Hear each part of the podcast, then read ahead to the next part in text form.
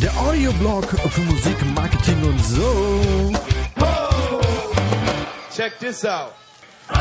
Herzlich willkommen zum Supportologe Bands Podcast und diese Wochen sind Interviewwochen. Soll heißen, neben den Voicemail-Interviews, die ja dienstags immer kommen, gibt es heute auch ein Interview am Donnerstag.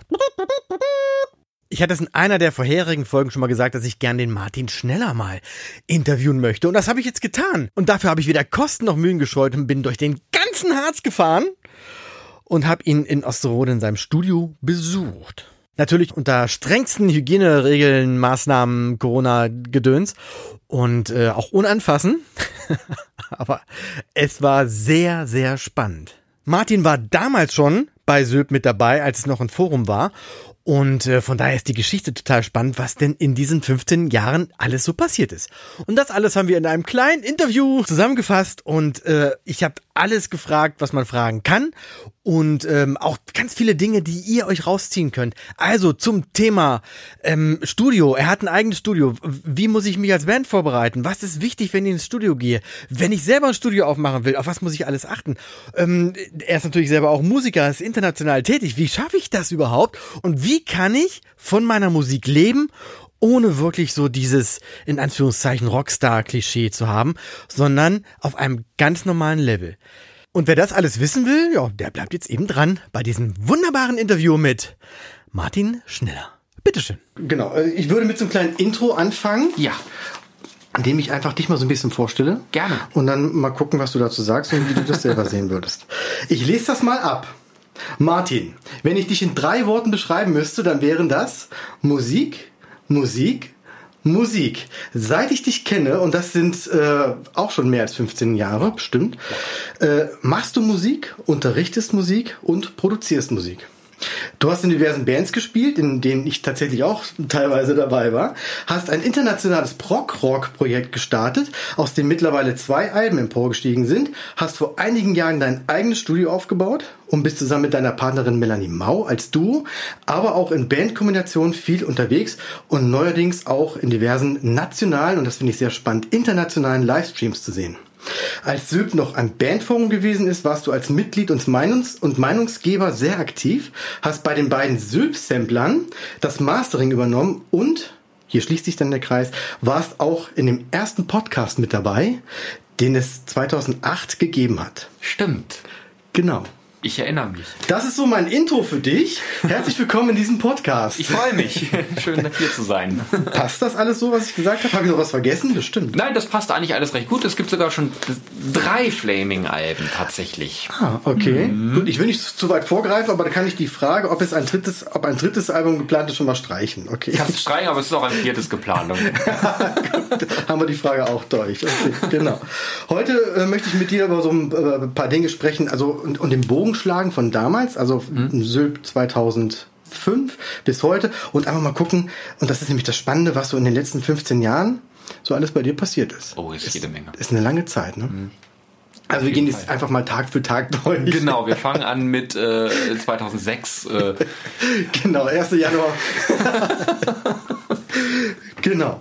Ähm, Fangen wir natürlich bei Sylt selber an. Ne? Die Gründung war 2005 und wenn ich mich richtig erinnere, warst du tatsächlich schon seit dem ersten Tag irgendwie dabei. Also zumindest ganz, ganz früh. Ja, soweit ich mich erinnern kann, sicherlich mit in der Startzeit, ne? weil das, ich das toll fand. Ich glaube, du hast Klaus hing mit dazwischen genau. und auch wirklich die ganzen Freunde aus dem Rockenkulturbereich hingen irgendwie mit dazwischen und das fand ich toll. Foren waren irgendwie neu. Ich war auch noch total jung und äh, wissbegierig und ja. äh, äh, fand das Forum an ich mal klasse, also vom ersten bis zum letzten Tag bis es dann irgendwann ja so sich schlafen gelegt hat, nenne ja, ich es jetzt das, vielleicht mal. Das hast du schön gesagt. Ja, ja, es ist ja irgendwann tatsächlich zu so einem Spam Pool geworden. Ne? Das genau. war dann genau. ganz, ganz, ganz traurig. Ne? Der Sülz-Thread. ja, stimmt, sowas gab es dann, genau so ein, so ein, so ein Quatsch. Aber du hast recht, damals, damals hatten wir ja nichts. Ne? Nee, da gab ähm, es nicht viel. Da gab es nicht viel. Kein Facebook, äh, kein. Gab es wirklich nicht. Ne? Also MySpace gab es, glaube ich. Ja. Und da waren so Foren tatsächlich das Nonplusultra. Und ähm, gut, aber wie du gerade schon sagst, du warst damals sehr aktiv und hast auch ähm, damals schon vielen Bands auch geholfen, allein durch dein, dein Wissen und so deine Versucht Meinung. zumindest ja, am damaligen doch. Stand. Ne? Das war schon super, ja. Was, also wenn du es so siehst, äh, ein Vorzeigemitglied. okay. ähm, ja, wie hast du das damals so empfunden? Also Sylp, das äh, die Idee war ja tatsächlich die lokale Musikszene zusammenzufinden. Hat das aus deiner Sicht geklappt? War das ein guter Ansatz oder? Ja, das das hat total gut geklappt, weil wenn ich jetzt aus meiner Erfahrung auch spreche, habe ich sehr viele Leute kennengelernt über Sylp die ich sicherlich sonst nicht kennengelernt hätte hier mhm. in der Region. Wie gesagt, zu Zeiten, wo Social Media noch nicht gefragt war, es gab kein WhatsApp, äh, Kommunikation war anders äh, als heute und zum Teil auch besser und intensiver als heute. Mhm. Und ähm, ich habe viele Leute kennengelernt, äh, erst nur, nur übers Forum und es gab ja auch das eine oder andere Forumstreffen, dann in echt. Stimmt, ja. Und da hat man, und auch Konzerte, die ihr mit veranstaltet habt mhm. und die Sampler-Projekte, wo man Kontakt zu Bands gekriegt hat und also ich habe das sehr genossen und äh, vermisse, habe das danach eine ganz lange Zeit auch wirklich vermisst, auch wenn man selber natürlich der, das eigene Leben verändert sich, man wird älter, hat mehr Verantwortung, berufliche Sachen ändern ja. sich, ähm, vielleicht nicht mehr so viel Zeit dann irgendwann auch gehabt, äh, wie, wie das denn ursprünglich mal der Fall war oder irgendwann lässt vielleicht auch der Reiz irgendwann mal so ein bisschen nach, Dinge ebben ab, mhm. irgendwann äh, oder so ein Forum lebt ja auch immer mit seinen Mitgliedern ja. und irgendwer gibt vielleicht mal irgendwie einen Posten auf und ähm, aber mir hat das sehr viel gebracht und ich glaube auch, dass es eigentlich den ganzen Bands, die es damals gab, äh, eine Menge gebracht hat, eine wichtige Plattform war. Hm. Ja, die Idee war ja genau, äh, ist ja daraus entstanden, aus dem, was du sagst. Man hat sich irgendwie auf Konzerten mal getroffen und dann gesagt, ja, wir müssten mal in Kontakt bleiben, aber genau. hatte gar nicht so die Möglichkeit. Und von daher, äh, das hat tatsächlich äh, ganz gut geklappt. Ja, und diese SIP-Treffen, da habe ich gar nicht mit dran gedacht. Stimmt. Hm. Die waren ja auch immer In Sesen gab es mal eins. Ich weiß noch, Olaf war, mit Olaf bin ich dann immer viel unterwegs gewesen. Andy Schock und ja. Co. Und wie das war, ja. das war toll. Also wir haben viel, viel da gemacht. Oder mhm. man wusste halt irgendwie, der eine hat irgendeine Frage irgendwie irgendwo zu gehabt und irgendwer konnte immer helfen. Ne? Ja, gab auch genau. so die wichtigen, die, die witzigen Situationen. Ich suche Bassisten so vier bis fünf und sowas. ja, das stimmt, dass du dich daran noch erinnern kannst. Das kommt jetzt alles wieder hoch, ja. Und dann die Diskussion darunter und äh, so typische Forumsdiskussionen. Ja. Das war eigentlich, war das immer sehr, sehr sympathisch. Genau, ja, mhm. stimmt. Ähm, jetzt hast du gerade was gesagt, äh, die Kommunikation früher war anders als heute. Also Sylp hatte ja damals damals den, den, äh, ja, den Vorteil, weiß nicht, auf jeden Fall war die Idee halt sehr lokal auf den Harz zu beziehen. Ja. Ich glaube, damals hieß es so, äh, 100 Kilometer von Goslar aus oder ja. nur von, von Osterode aus entfernt. Ähm, das hatte natürlich auch den Vorteil, dass man sich eben sowieso auch kannte und es ja. auch e, in echt über den Weg laufen konnte. Ähm, heute ist das ja ein bisschen anders, ne? Mhm. Wir hatten gerade eben schon drüber gesprochen, Facebook, Facebook-Gruppen für Musiker und so weiter. Ähm, in, ja, was, wie, wie siehst du die, die, ähm, ja, die Unterschiede zur heutigen Art der Kommunikation, auch der Bands so untereinander? Also mein, mein Eindruck ist, dass das alles ist so kurzlebig geworden. So die Nachhaltigkeit ist ein bisschen weg. Also ich bin absoluter Facebook-User ähm, mhm. und treibe mich da auch viel rum, allein weil um die eigene Musik zu promoten, um äh, irgendwie im Gespräch zu bleiben, weil auch so die Leute, die mit denen ich connected bin, auch sich alle bei Facebook rumtreiben. Also mhm. Instagram ist, ist schon eigentlich kaum noch unsere Generation und okay, Snapchat ja. und was es alles gibt und jetzt TikTok und diesen ganzen Kram, das ist ja eigentlich schon Spielerei und Facebook ist so für die Alten, so ne? Was solides genau, da hat man das. Ja. Genau und äh, was äh, ich aber so mit Sorge Sorge betrachte, dass so der rohe Ton untereinander und alles so ein bisschen das Miteinander ein bisschen, bisschen weggegangen ist, gerade so unter Musikern äh, viel, viel Neider und, und, und so ein, so ein Fighten mhm. auch entstanden ist und ähm, dass das so, so kritisieren so verroht ist. Ja, ne? man, ja. man liest das auf Facebook viel, da, da postet einer was und hat vielleicht sich auch mal über irgendwas so ein bisschen echauffiert, äh, was irgendwas nicht so läuft. Gerade auch so in den Corona-Zeiten ist das nochmal stärker mhm. nach vorne gekommen, dass die Leute so hart miteinander umgehen und sich, sich fast eigentlich schon prügeln auf Facebook. Mhm. Und, und äh, ich sage, Mensch, wenn alle so ein bisschen bisschen mal runterkommen würden und äh, Facebook mehr als wie, wie damals die Forums, Forummitglieder äh, genutzt haben. Mhm. Natürlich gab es da auch mal Konflikte und auch immer mal irgendwen, der mal ein bisschen einen blöden Spruch abgelassen hat aber eigentlich war, fand ich so ein, so ein, so ein heimliches Forum immer äh, vom Miteinander etwas schöner. Ähm, aber gut, gut, dass es Facebook gibt und man diese Gruppen hat, in denen man auch so ein bisschen bisschen schauen kann. Ich stöber selber gerne viel äh, bei Bands auf den Facebook-Seiten. Bin aber auch, wie gesagt, immer wieder erschrocken, was, was manche Leute so auch unter, wenn irgendeine Band gibt, ein, bringt einen neuen Song raus, mhm. was die dann darunter schreiben, wenn es ihnen nicht gefällt. Ich meine, negative Kritik ist genauso wichtig wie positive Kritik. Aber wenn die dann sagen, also, allerletzte Scheiß, was ihr hier macht ja. und bla bla. Also einfach nur so, um da drauf zu hacken, weil Leute daran Spaß haben. Das hat sich doch stark so zum Negativen geändert. Das stimmt, das empfinde ich ganz genauso. Vor allen Dingen, wenn du mal ähm, Leute hast, die vielleicht gerade anfangen. Ja.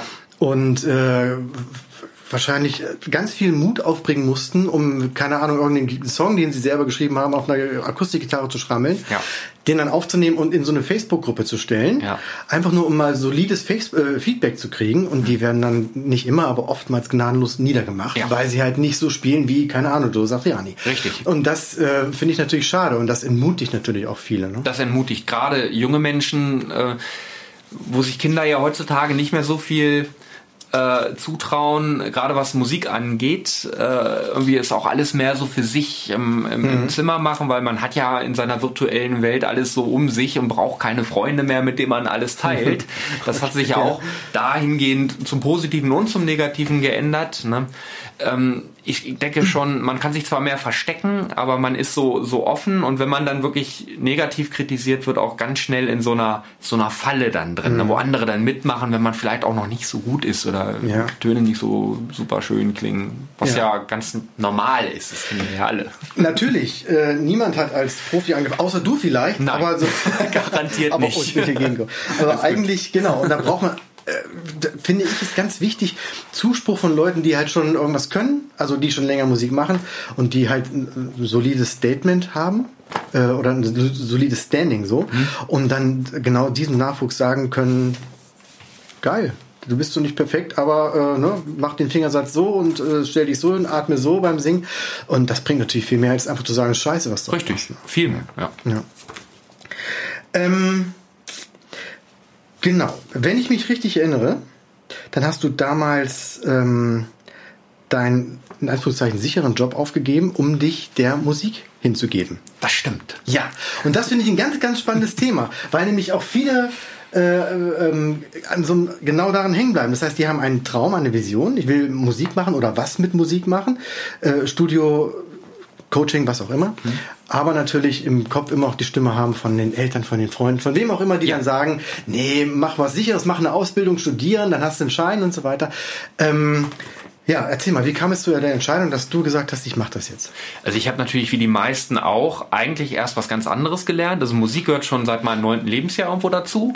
Ähm, aber es war anfangs natürlich nur ein Hobby und irgendwann war es ein intensives Hobby und da haben wir ein paar Schüler gehabt. Dann kam ich durch Zufall dann Aufnahmen gemacht, irgendwie ganz hemdsärmlich äh, mhm. angefangen und irgendwie äh, von ganz einfach über Mittel und dann aus Fehlern gelernt und dann vielleicht auch irgendwann, dass dann nach ein paar Jahren mal ein bisschen mehr draus geworden ist. Aber ich habe meinen Beruf deswegen aufgegeben, meinen ursprünglichen, den Industriekaufmann, mhm. weil äh, die Firma, in der ich gearbeitet habe, hat nach 50 Jahren irgendwann mal pleite okay. gemacht. Das war die Fuba hier in Osterode in Gittelde, großer Leiterplattenhersteller und zweite Insolvenz. Irgendwann war es dann mal vorbei. Ja, und dann musste man sich was überlegen. Und dann habe ich zuerst bin ich weggezogen, bin nach Celle gegangen, habe da in einer anderen Firma angefangen, aber auch recht schnell festgestellt, dass das nicht das ist, was ich möchte. Ich habe dann meine Heimat vermisst und auch irgendwie so die Arbeit mit der Musik doch so sehr vermisst dass ich gesagt habe, ich möchte irgendwie eigentlich das machen. Mhm. Aber so ganz ohne eine Sicherheit funktioniert es auch nicht. Und dann hat eine gute Freundin von mir, die Corina vom Eseltreiber, damals auch noch Genau, Eseltreiber. Genau. Richtig, ja. Jemanden gesucht, der irgendwie für sie in der Firma ein bisschen mitarbeitet, äh, journalistische Tätigkeiten, auch ein paar EDV-technische Tätigkeiten. Und so hat sich die Symbiose so er ergeben, dass ich, dass ich beides gemacht habe und das auch heute noch so ist. Genau zehn Jahre her jetzt, dass ich die Entscheidung getroffen habe. Im Mai 2010. Ja, witzig. Und ähm, genau, und das läuft auch immer noch so dass, ähm, dass ich das beides mache, aber auch so der musikalische Teil natürlich immer noch immer noch größer geworden ist und mhm. mehr geworden ist. Ne? Und dass ich, dadurch, dass ich ähm, auch frei mir Arbeitszeiten mit einteilen kann, viel auch Homeoffice jetzt zu Corona-Zeiten mhm. mache, Äh, natürlich kann man das gut miteinander vereinbaren. Und wenn man jemanden hat, der selber auch da Musik macht, die Corinna ist selber musikalisch sehr tätig und eine sehr gute Freundin, äh, hat man da natürlich auch ein Gefühl für und sie hat natürlich auch da oft auch, Mensch, ja klar, das kriegen wir so hin, das kriegen wir so hin und viele mhm. Ideen. Und genau, so war das der wichtige Schritt halt irgendwie zu sagen, hey, ich habe Gitarrenschüler, die ich mache und mhm. ich bräuchte so und so viel, um irgendwo mit meinem Einkommen so hinzukommen, dass ich ungefähr das habe, was ich vorher beim 40-Stunden-Job habe. Mhm. Und äh, das Studio baue ich weiter aus und Auftritte waren damals noch gar nicht so stark. Und hat sich so über die Zeit eigentlich herauskristallisiert, gerade so die letzten vier, fünf Jahre, dass so der Auftrittsfaktor mhm. live zu spielen so eigentlich so der Teil ist, der von diesen selbstständigen Tätigkeiten neben dem Studio überwiegt hat und die Unterrichte so eigentlich dann so an dritte Stelle gekommen sind, das reduziert habe, um das andere mehr zu machen. Ja. Studio auszubauen und halt auch mehr live zu spielen, weil die mhm. das was sich einfach so entwickelt hat, gerade seitdem ich mit mit Melly zusammen bin und mit Melly auch vermehrt diese Akustikschiene gefahren bin. Ja. Wer damals nicht mit gerechnet, dass das auch mal größere Kreise schlagen kann als über die Osteroder Grenze hinaus. Ja, ja. ja. Das heißt also, dass du immer noch beim Eseltreiber bist, das wusste ich gar nicht. Das, das wusstest ich, du gar nicht. Das finde ich spannend, das finde ich aber auch toll. Was, aber was ich da ganz, ganz wichtig finde, jetzt auch für die, die zuhören und halt auch da überlegen, ähm, du kannst also quasi von und mit deiner Musik leben. Ja ohne jetzt wirklich Rockstar zu sein. Also Rockstar Richtig. im Sinne von äh, äh, Welttournee, fünf Alben und äh, Groupies und was weiß ich was alles, ne? ne? Die goldene Villa oder die Villa mit dem goldenen Wasserhahn und so weiter. Ne? Das finde ich nämlich ganz, ja. ganz wichtig, dass man das auch versteht, dass das auch funktioniert. Ja, das, das funktioniert natürlich, indem man erstmal nicht so hohe Erwartungen an die Dinge hat. Ja. Ähm, weil es gibt viele Menschen, die sagen, ich mache jetzt Musik und ich will in zwei Jahren will ich irgendwie auf die große Tour gehen und äh, das muss ich dann alles schaffen. Ich glaube, das funktioniert nicht. Du hast äh, mit Nick den Podcast gehabt und wenn man einfach mal schaut, was sich bei Nick in den letzten zehn Jahren getan hat, bei Niklas Karl, mhm. äh, was der sich für einen Weg aufgebaut hat, um erstmal überhaupt dahin zu kommen, mhm. dass er sich wirklich selber wahrscheinlich immer noch nicht Rockstar schimpft, aber nun immerhin mit, mit Lord of the Lost mit einer Band unterwegs ist, ja. die weltweit touren und super erfolgreich in ihrem Genre sind. Mhm. Und ähm, ich glaube, man darf nicht die Erwartung haben, dass das schnell geht. Und ich meine, wir haben machen in dieser, in dieser Akustik, in dieser Progressive Rock Szene haben wir ganz gut Fuß gefasst. Mhm. Durch sicherlich auch diese Cover-Sachen, die wir machen und mhm. auch durch die eigenen Sachen immer vermehrt und durch die Connection zu bekannteren Musikern aus der Szene, weil das auch eine sehr dankbare Szene ist, äh, eine sehr kommunikative Szene ist, ähm, dass man da so Schritt für Schritt jedes Jahr ein bisschen mehr draus hatte. Mhm. Und dann halt äh, alles zusammen mit den Unterrichten, mit dem Studio. Ich habe eigentlich immer überall gleich viel zu tun und konnte mir die letzten Jahre auch mehr so aussuchen, die Schüler zu reduzieren, weil Studio und Auftritte einfach besser funktioniert hat. Mhm. Und man darf natürlich nicht denken, man macht da irgendwo im Monat 10.000 Euro Umsatz äh, und ähm, freut sich über äh, Einnahmen und ein dickes Auto und sonst was. Wenn die Ansprüche, die habe ich erstmal gar nicht. Ich, wir kommen mit einfachen Lebensverhältnissen klar, mhm. Melanie und ich. Wir äh, haben ein Häuschen, wir haben Kinder, auch wenn es nicht meine leiblichen Kinder sind, aber wir sind eine richtige Familie. Mhm. Und seid ja auch schon lange zusammen. Ja, wir sind jetzt sieben Jahre zusammen. Ja, guck mal, das sind ja schon fast eigene Kinder. Ja, genau. Ja.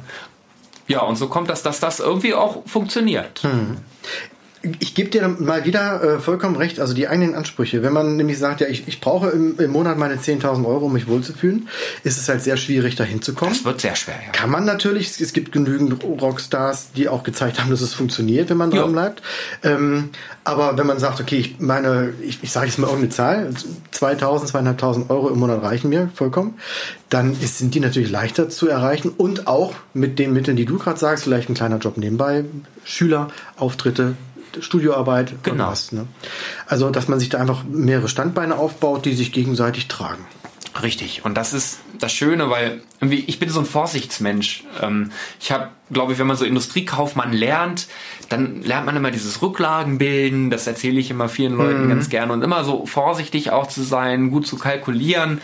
Und äh, ich würde mich nie so darauf verlassen, dass irgendwie ähm, eine Sache jetzt ein ganzes Leben lang funktioniert. Vielleicht ja. will uns in fünf Jahren kein Mensch mehr hören. Äh, vielleicht, äh, keine Ahnung, braucht in fünf Jahren kein Mensch mehr Tonaufnahmen, weil alles irgendwie äh, selber funktioniert. Da hat sich ja auch viel getan in der Hinsicht und äh, keine Ahnung, vielleicht will irgendwann keiner mehr Gitarre lernen. Mhm. Aber alles irgendwie bedienen zu können und zu sagen, okay, das eine läuft gerade besser, das baue ich mehr aus, das andere läuft gerade weniger, da kann ich ein bisschen zurückfahren, was auch immer, ist so ein, ist so ein Sicherheitsding, was sich irgendwie bewährt hat. Mhm. Und da ist ja auch gerade in Corona-Zeiten bewährt hat. Denn ja. wenn ich das Studio und die Schüler nicht hätte, die Schüler dann natürlich irgendwie auch alle online äh, in der Zeit, ähm, ja, dann würde ich jetzt vielleicht so jetzt irgendwie so ein Begleitmusiker von der Sing Mein Song Band vielleicht irgendwie, der dann halt nichts mehr zu tun hat ne? ja, ne? und dann ja. kein Geld verdient ja. und irgendwie auch ein bisschen im Stich gelassen wird von, von der Politik. Das äh, bin ich froh,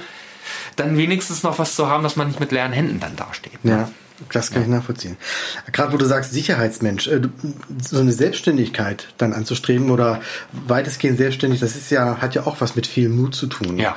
Und bei dir als Sicherheitsmensch, ähm, wie kam es denn dazu, dass du dann diesen Schritt gewählt hast und vor allen Dingen auch dein eigenes Studio aufzumachen? Ich meine, hier, wir sehen es ja hier, das ist ja Equipment, das das muss mir ja also das gewinnt mir ja nicht irgendwo in einer. Nee. Äh, ne? also mir fällt jetzt kein Wort an, hier ähm, Kaugummiautomat Kaugummi war das Wort. Genau. genau, richtig. Das heißt, da muss man ja Investitionen tätigen, man muss mutig sein, man muss an das glauben, was man tut. Ähm, wie machst du das als Sicherheitsmensch? also ähm, natürlich, man kommt immer an diese Wagnisse und äh, ich meine, ich mache mein Leben lang Musik und habe früher für Rock'n'Kultur hier im Verein aus Osterode natürlich das Studio lange Zeit gemacht und man hat sich immer Sachen gekauft Zukunft und als man auch den sicheren festen Job äh, als Industriekaufmann hatte, dann habe ich ja natürlich da immer investiert und teilweise besitze ich das Equipment aus den Zeiten heute noch und okay. teilweise habe ja. ich natürlich aufgestockt äh, wie du siehst, irgendwie viel Analog-Equipment dazu bekommen und habe auch gerade dieses Jahr kurz vor Corona sehr viel Geld investiert, äh, was dann angespart ist, beiseite mhm. gelegt ist und wenn man auch weiß, okay, man hat äh, den einen oder anderen Auftrag, der in den nächsten drei Monaten da ist, der auch so lukrativ ist, dass man sich das jetzt auch leisten kann, fortzustrecken. Mhm. Das funktionierte eigentlich immer ganz gut, weil ich mal so ein äh, Verfechter dieser Sache bin. Ich gebe nur das Geld aus, was ich habe. Und bei einem Tonstudio, heute wo auch viel natürlich digital in the box, ohne mhm. großer Hardware passiert, kann man schon mit einfachen Mitteln eigentlich gut anfangen und immer darauf aufbauen. Das heißt, man nimmt Stück für Stück immer was dazu. Dann mhm. verkauft man das ein oder andere, was okay, man nicht mehr ja. braucht, auch wieder. Ja hast ja gesehen, ich habe nicht mehr so viele Gitarrenverstärker wie vor ein paar Jahren, weil ich gemerkt habe, ich brauche die eigentlich alle gar nicht. Ja. Und da war das ein oder andere Schätzchen dabei, wo sich dann mal ein Abnehmer für findet. Mhm. Und dann kann man das Geld, was man durch die Verkäufe einnimmt, auch wieder refinanzieren in Dinge, die dann sinnvoller sind. Mhm. Und das war in den letzten zwei, drei Jahren schon das Studio in erster Linie. Ja, ja ich erinnere mich an das Studio vom Rock und Kultur. Da sind ja einige tolle Sachen entstanden, viele verrückte Geschichten sind da entstanden. Ähm, und auch das das, die Hälfte davon war tatsächlich mit deinem Gitarren, also vielleicht nicht die Hälfte, aber da stand schon einiges rum. Ja, recht, das ist ja. richtig, ja. Genau. Ähm, welchen Tipp könntest du jemandem geben, der auch sagt, okay, ich hätte da auch Lust zu, so ein Studio aufzumachen? Was, was müsste der beachten? Was muss der beachten? Also er muss auf jeden Fall, wenn er so anfängt wie ich, und zwar als absoluter Nullahnungsmensch, sehr viel Zeit und Geduld haben. Ähm, es ist gar nicht das Geld, was erstmal wichtig ist. Ich kenne auch Menschen, die haben 20.000 Euro in die Hand genommen, um dann erstmal sich einen Pult, einen Rechner und das alles äh, zu kaufen und saßen vor dem ganzen Equipment und wussten natürlich überhaupt nicht viel damit anzufangen. Du bist der Einschalter, ne? ne? Genau, und äh, das bringt einem gar nichts. Ne? Also ich habe angefangen mit einer kleinen analog äh, 8-Spur-Konsole, äh, okay. die nach, nach dem dritten Mal bespielen geleiert und geeiert hat ohne Ende. Aber man hat so viel wie möglich da rausgeholt und dann kamen und Ergebnisse geschaffen, auf die man damals wahnsinnig stolz war. Wenn man sich das heute anhört, steckt man die Hände über den Kopf zusammen. Aber man war halt jung und unerfahren. Und anderen schlage ich immer vor, investiert nicht so viel in, in, in, in teures Zeug, sondern fangt einfach mal an. Heutzutage ist digital, wir haben einigermaßen vernünftigen Rechner, ob es ein Mac oder PC ist, ist vollkommen Wumpe. Mhm. Mit einem kleinen Zweikanal, Vierkanal Interface von Focusrite oder von mir aus auch von Behringer äh, und nehmt einfach mal auf und versucht das zum Klingen zu bringen nach euren Möglichkeiten und beschäftigt euch viel mit der Materie. Es fallen einem Dinge auf, warum klingt das eine nicht so wie das andere. Die mhm. meisten Bands und Musiker machen heute Demo-Home-Recording mit einfachem Equipment, haben ein kleines Pult oder ein bisschen Software, sich Cubase gekauft und äh, können das für relativ kleines Geld schon viel erreichen und stolpern dann über Dinge, warum klingt meins nicht so wie deins, ne? Und mhm. äh, machen sich schlau. Und gibt es viele YouTube-Tutorials, wo Leute auch was erklären. Gute und schlechte natürlich, wie das immer so ist. Oder man, viele fragen mich dann auch, ich habe hier versuche Gitarre aufzunehmen, aber irgendwie klingt das nicht so richtig und da gibt man auch gerne ein bisschen Tipps und Hilfe. Aber das meiste ist, jahrelange Erfahrung zu haben. Mhm, okay wenn ich mich mit Kollegen unterhalte, die wirklich auch in der Profiliga viel spielen und teure Produktionen machen, die erzählen mir irgendwie auch das Gleiche. Die sagen, die haben jahrelang sich dafür äh, interessiert und einfach stundenlang da gesessen und ihre Leidenschaft ausgelebt. Also wer denkt, er kann in drei Jahren wird man Toningenieur und man kann das irgendwie so wie jeden anderen Beruf auch. Ich glaube, der täuscht sich. Hm. Also das ist viel, viel Zeit, Liebe zum Detail, Musik hören, unterschiedlicher Art und einfach mal auch so vergleichen, hören, was machen die anderen, was gibt es für Kollegen und sich dann natürlich Tipps von denjenigen holen, die das schon ein paar Jahre lang machen. Das habe ich ja auch gemacht. Hm. Jost Schlüter ist da so ein ganz wichtiger Kandidat ja. aus Langelsheim. Also ja, absolut. Guter Freund, von dem ich viel gelernt und mitgenommen habe, indem ich ihn einfach gelöchert habe hm. und er auch gerne erzählt. Ne? Das ist das Wichtige dabei. Ja. Wird rausgeschnitten. Also das Wichtigste auf jeden Fall würdest du sagen, erstmal, also machen, machen, machen, machen. Genau. Ausprobieren und äh, Learning by Doing und sich Tipps holen von, von anderen. Und das Equipment, ja, du hast vollkommen recht. Also selbst mit, mit einem normalen, kleineren Rechner kann man ja irgendwie schon anfangen. Und das ist auch gleich die nächste Frage. Ähm, die Technik ist ja schon so weit fortgeschritten, dass man eigentlich mit, ja, mit äh, wenig Kosten zu Hause schon starten kann. Was ja. ist denn der Vorteil daran, ins Studio zu gehen? Also natürlich der jeder Toningenieur oder jeder, der ein Studio betreibt, wird sagen, macht, aber wenn ihr es richtig haben wollt, geht zum Profi. Das mhm. wird jeder sagen. Und der Auffassung bin ich auch, ähm, denn man kann so viele Sachen falsch machen. Ob es mit Mikrofon ist, wenn man äh, nachher beim Abmischen ist. Es gibt so viele physikalische Gesetze mhm. in der Tontechnik, äh, die ganz, ganz schlimme Sachen machen. Und ich habe das erfahren, indem ich selber diese Fehler immer wieder gemacht habe und überhaupt gar nicht wusste, dass ich sie gemacht habe. Ne?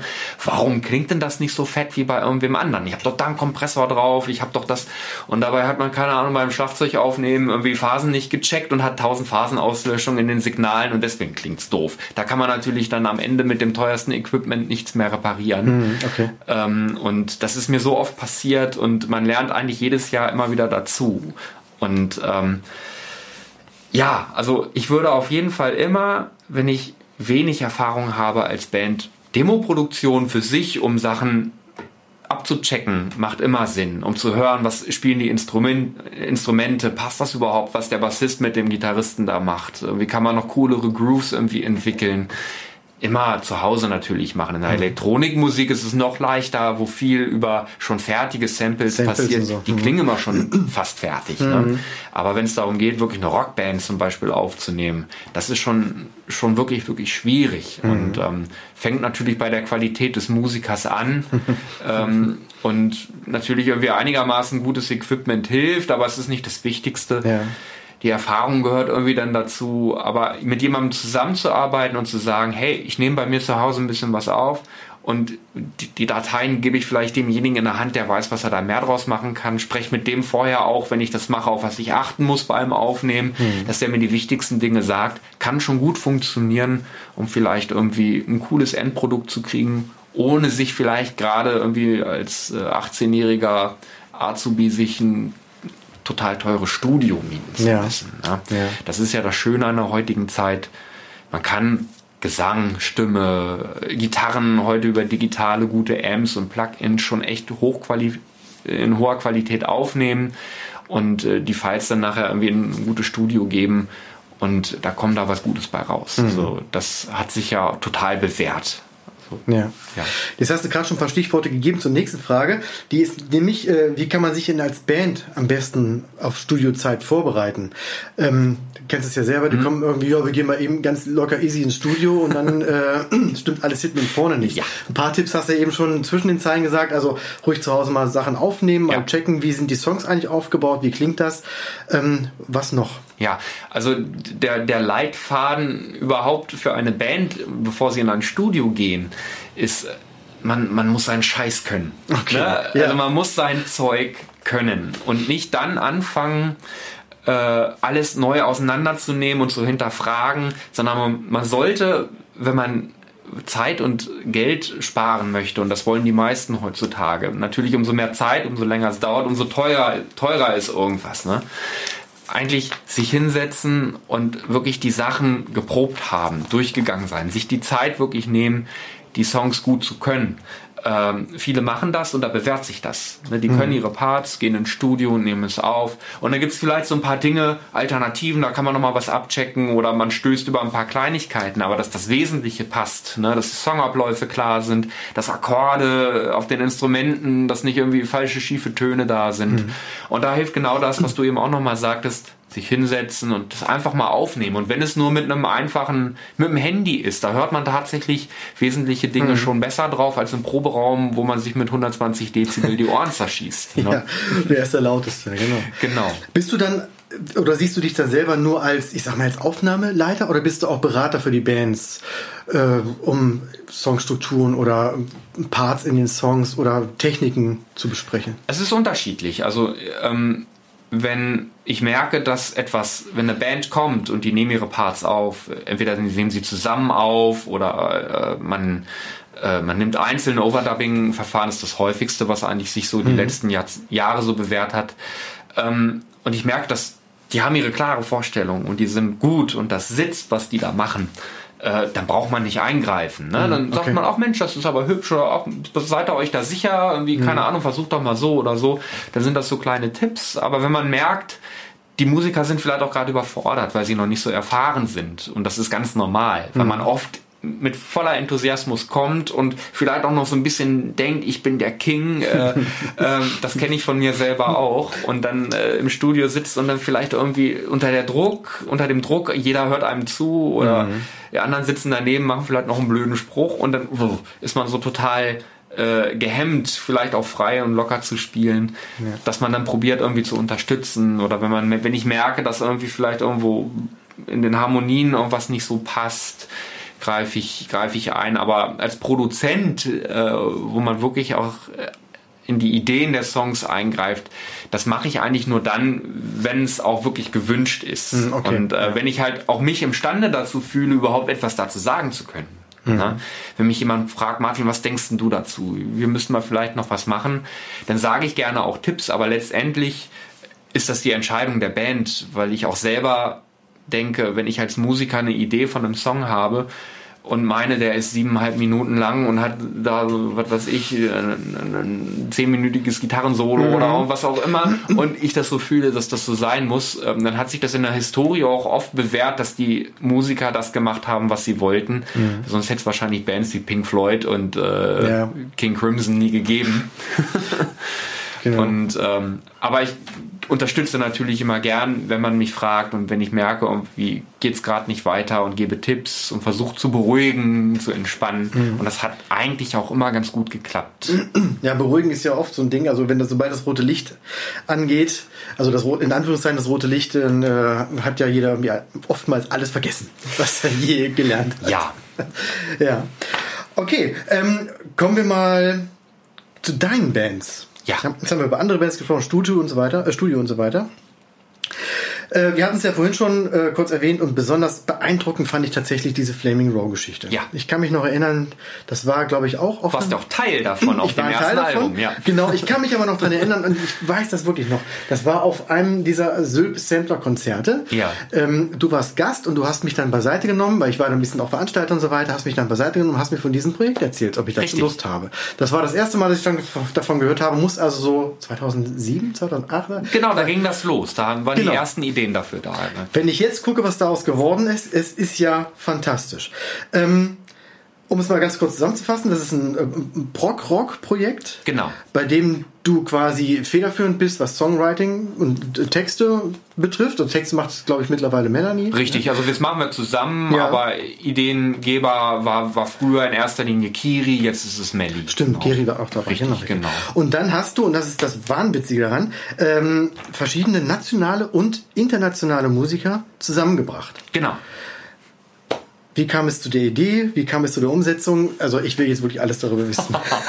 oh ja, wie kam es dazu? Das war, wie gesagt, ja damals das richtigen Zeitraum 2007, 2008. Ich hatte immer mal, das war auch Olaf äh, aus dem Silbforum, dem ich das erzählt habe, der auch damals ein Arbeitskollege in der Firma war, wo mhm. ich auch gelernt habe und der auch selber Gitarre spielt und dem gesagt, ich stelle mir das so vor, ich möchte unbedingt mal so ein Konzeptalbum haben mit einem Thema, äh, mit vielen Musikern. Ich bin großer Fan des holländischen Projektes Arian, ähm, mhm. ähm, das eigentlich seit Mitte der 90er Jahre ähnlich funktioniert, der auch seine Ideen, seine Konzepte, seine Geschichten, seine Musik mit vielen Musikern als Art von Rockoper dann auf CD-Produktion gepresst hat.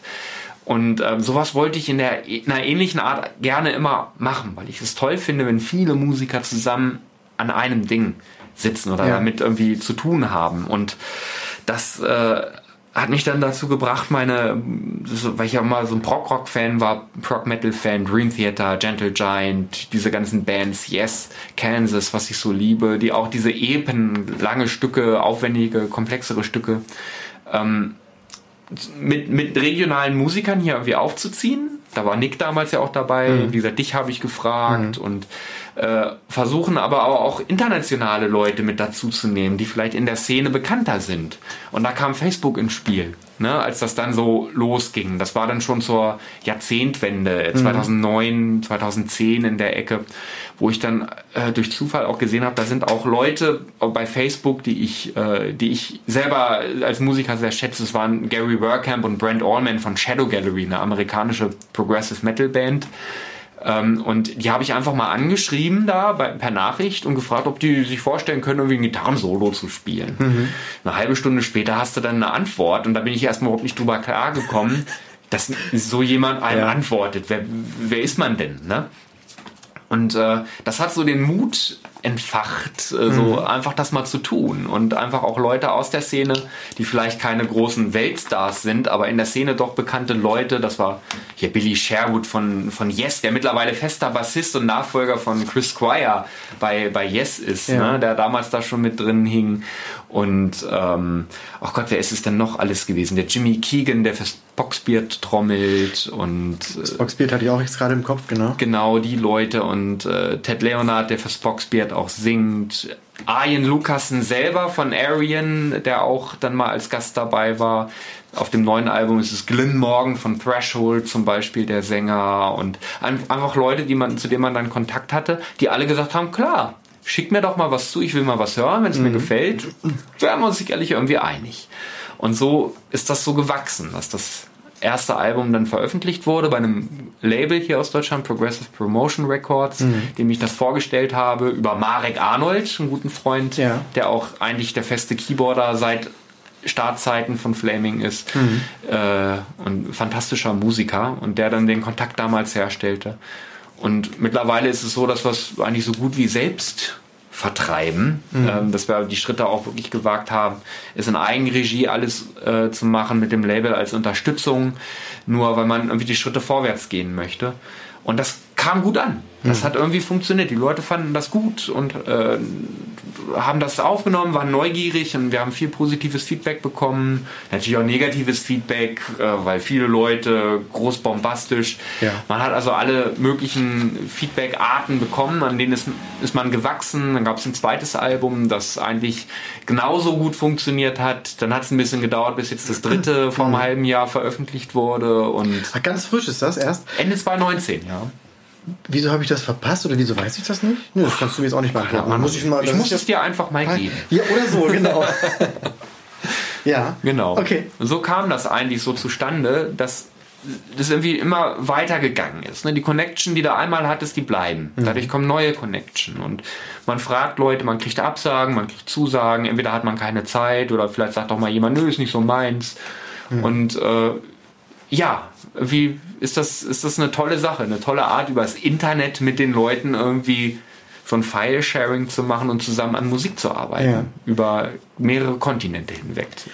Ist das mittlerweile schwieriger geworden, so hochkarätige Musiker zu erreichen? Also vor zehn Jahren Facebook, wenn man da eine Nachricht geschrieben hat, dann war man vielleicht, selbst wenn man bekannt war, waren das natürlich nicht so viele, wie das heute wahrscheinlich mhm. so der Fall ist. Hat sich da was geändert? Nein, also zum Negativen überhaupt nicht, eher zum Positiven, ähm, da die Leute, gerade diese Progressive Rock Szene sowieso sehr familiär ist und mhm, okay. äh, wie jeder jeden gefühlt kennt. Das ist wie so ein kleines Dorf.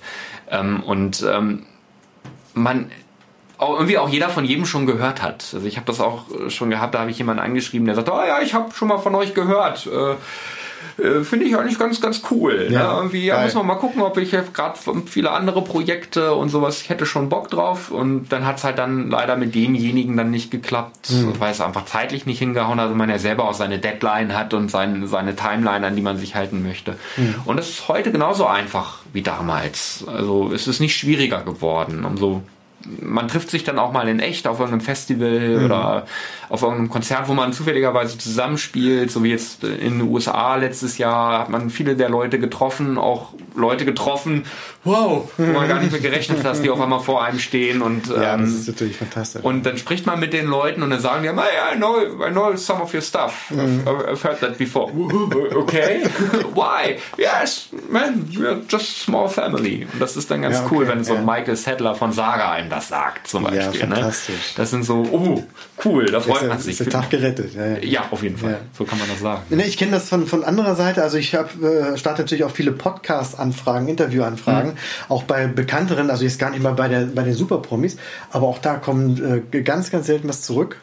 Äh, ja. also entweder weil sie nicht interessiert sind, weiß okay. nicht, aber viele äh, bearbeiten halt auch ihre Profile nicht mehr selber sondern haben da ihre Promo-Agentur und so Richtig, weiter. Ja. Und die sortieren das vor und geben halt nur bestimmte Sachen durch. Und wenn die das nicht als spannend genug empfinden, oder wahrscheinlich geht das dann auch in der Menge unter. Äh, genau, das kann auch sein. Wenn die da irgendwie, keine Ahnung, pro Tag ja. 100 Anfragen kriegen, dann ja. Also meine Erfahrung ist, umso bekannter die Leute, umso schwieriger wird das schon. Mhm. Ne, weil wie du schon sagst, die haben dann ihre Manager, ihre Promo-Agenturen und die machen auch die Seiten und da stecken gar nicht mehr oft die eigentlichen Personen überhaupt noch hinter. Ja, ne? Aber irgendwie hat man doch oft oft Glück, über irgendwelche Hinterfenster dann mal, mal ranzukommen und wenn es keine Antwort gibt, dann gibt es keine Antwort, dann dann ist das so, dann muss man, kommt man damit klar. Also mittlerweile sehe ich das auch gar nicht so, dass es so wichtig ist, unbedingt viele bekannte Musiker für sein Projekt zu gewinnen, sondern eigentlich den richtigen Musiker, mhm. äh, der das dazu geben kann, was die Musik vielleicht auch braucht. Das ist auch ganz insbesondere jetzt bei unserem aktuellen Flaming Row Album The Pure Shine so, weil es doch irgendwie auch ein bisschen anders ist. Mhm. Äh, da haben wir dann auch gesagt, okay, wir etwas weniger an, an Gästen dazu zu nehmen, dafür aber den richtigen zu finden, der die Parts dann auch macht. Da sind natürlich auch bekanntere Leute dabei, aber auch Leute dabei, die vorher wahrscheinlich noch keinen Schwein kannten in der Szene. Ne? Mhm. Das wäre tatsächlich auch die nächste Frage gewesen, ähm, dass Flaming Row ja mittlerweile eher so ein ja, so ein, so ein Stammensemble ist ja. von, von Musikern und dann genau das, was du sagtest, immer der ein oder andere dazugenommen wird. Genau, in erster Linie Sänger und, und äh, Sängerinnen, Solisten, spezielle Instrumente, die wir vielleicht auch selber gar nicht spielen können. Ja. Jetzt habt ihr, glaube ich, ein oder zwei Live-Auftritte damit auch mal gemacht. Aber so, oder? Hm, waren sogar ich glaube, sieben waren Ach so, sie, du siehst, wie gut ich vorbereitet bin. Das schneiden wir raus. Äh, Nein, das ist okay. Ähm, da, sind dann auch da Gäste dabei oder ist das dann nur mit dem Stammensemble? Also das war der letzte Auftritt, den äh, die, die Band so hatte, der ist sechs Jahre her. Das war ähm, 2014. So, okay. Und wir haben auch eigentlich nicht mehr seitdem vorgehabt, das so auf die Bühne zu bringen, wie es, äh, wie es mal ursprünglich gedacht war, als Rockband, als Metalband. Wir haben das versucht, wir haben das, wir haben wunderbare Erfahrungen, tolle Auftritte als zehnköpfige Liveband mit vielen Musikern aus dem Osteroda Bereich und äh, auch aus dem Bereich um Mareks Dunstkreis. Das war eine fantastische Zeit, äh, die wir hatten, mhm. mit äh, Subsignal zusammen ein paar Auftritte gespielt und auch auf dem einen oder anderen kleineren Festival. Aber ich habe recht schnell so mitgekriegt, dass eigentlich der Aufwand, dem gerecht zu werden, das musikalisch auch vernünftig auf die Bühne zu bringen, die ja dann auch oft natürlich kleine Bühnen sind, ähm, so groß ist, dass das mehr Stress im Vorfeld verursacht hat als die richtige Freude. Mhm. Also man war danach auch erstmal, wenn man so ein, zwei Auftritte hatte und dann auch wieder drei Monate nichts gemacht hat, dann ging das wieder von vorne los. Ja. Da war man auch irgendwie Hunde kaputt. Ich so gemerkt habe, okay, man müsste sich um für eine Live-Umsetzung dann noch ganz andere Gedanken machen. Ähm, oder man muss einfach wahnsinnig viel Geld äh, wieder für übrig haben, um mhm. sich Leute dazuzunehmen, die zu bezahlen, die das mit organisieren und mit tragen. Und die Fanbase war damals vielleicht auch noch nicht so riesengroß, dass man auch wusste, es kommen auch immer eine garantierte Leutezahl. Mhm. Ähm, die, äh, um dass sich, dass sich das auch irgendwie alles finanziell so ein bisschen zumindest zu einer Null hinbewegt. Ja, ne? okay. Deswegen haben wir das irgendwann mal auf Eis gelegt, so gesagt, das bleibt ein Studioprojekt, aber vielleicht kann man noch mal was anderes draus machen. Und wir haben jetzt zum Beispiel in unserem Akustik-Setup als Quintett oder auch als Duo teilweise die Songs genommen und auch vom neuen Album und haben die reduziert als Akustikband oh, zum Beispiel. Ja. Jetzt gerade ganz frisch auch was produziert, was so dieses Jahr dann noch mal so das Licht der Welt erblicken soll. Okay, ist das das vierte Album, von dem du dann gesprochen hast? Oder? Nein, Nein. Äh, ist quasi unser Akustik-Setup mit Lars, Simon, ja. Matze und Melli und mir, wo wir so knapp 30 Minuten des neuen Albums Ach, okay. uns genommen haben mhm. und in akustischer Weise performt haben, was mhm. wesentlich besser funktioniert, als wir anfangs gedacht haben mhm. und auch wieder anders ist, aber äh, dass unsere Live-Vision äh, der aktuellen Zeit eigentlich ist, dass ja. wir das so machen, weil wir sowieso viel live spielen in dem Setup und ähm, ja, genau, das ist so da so der ja. Plan.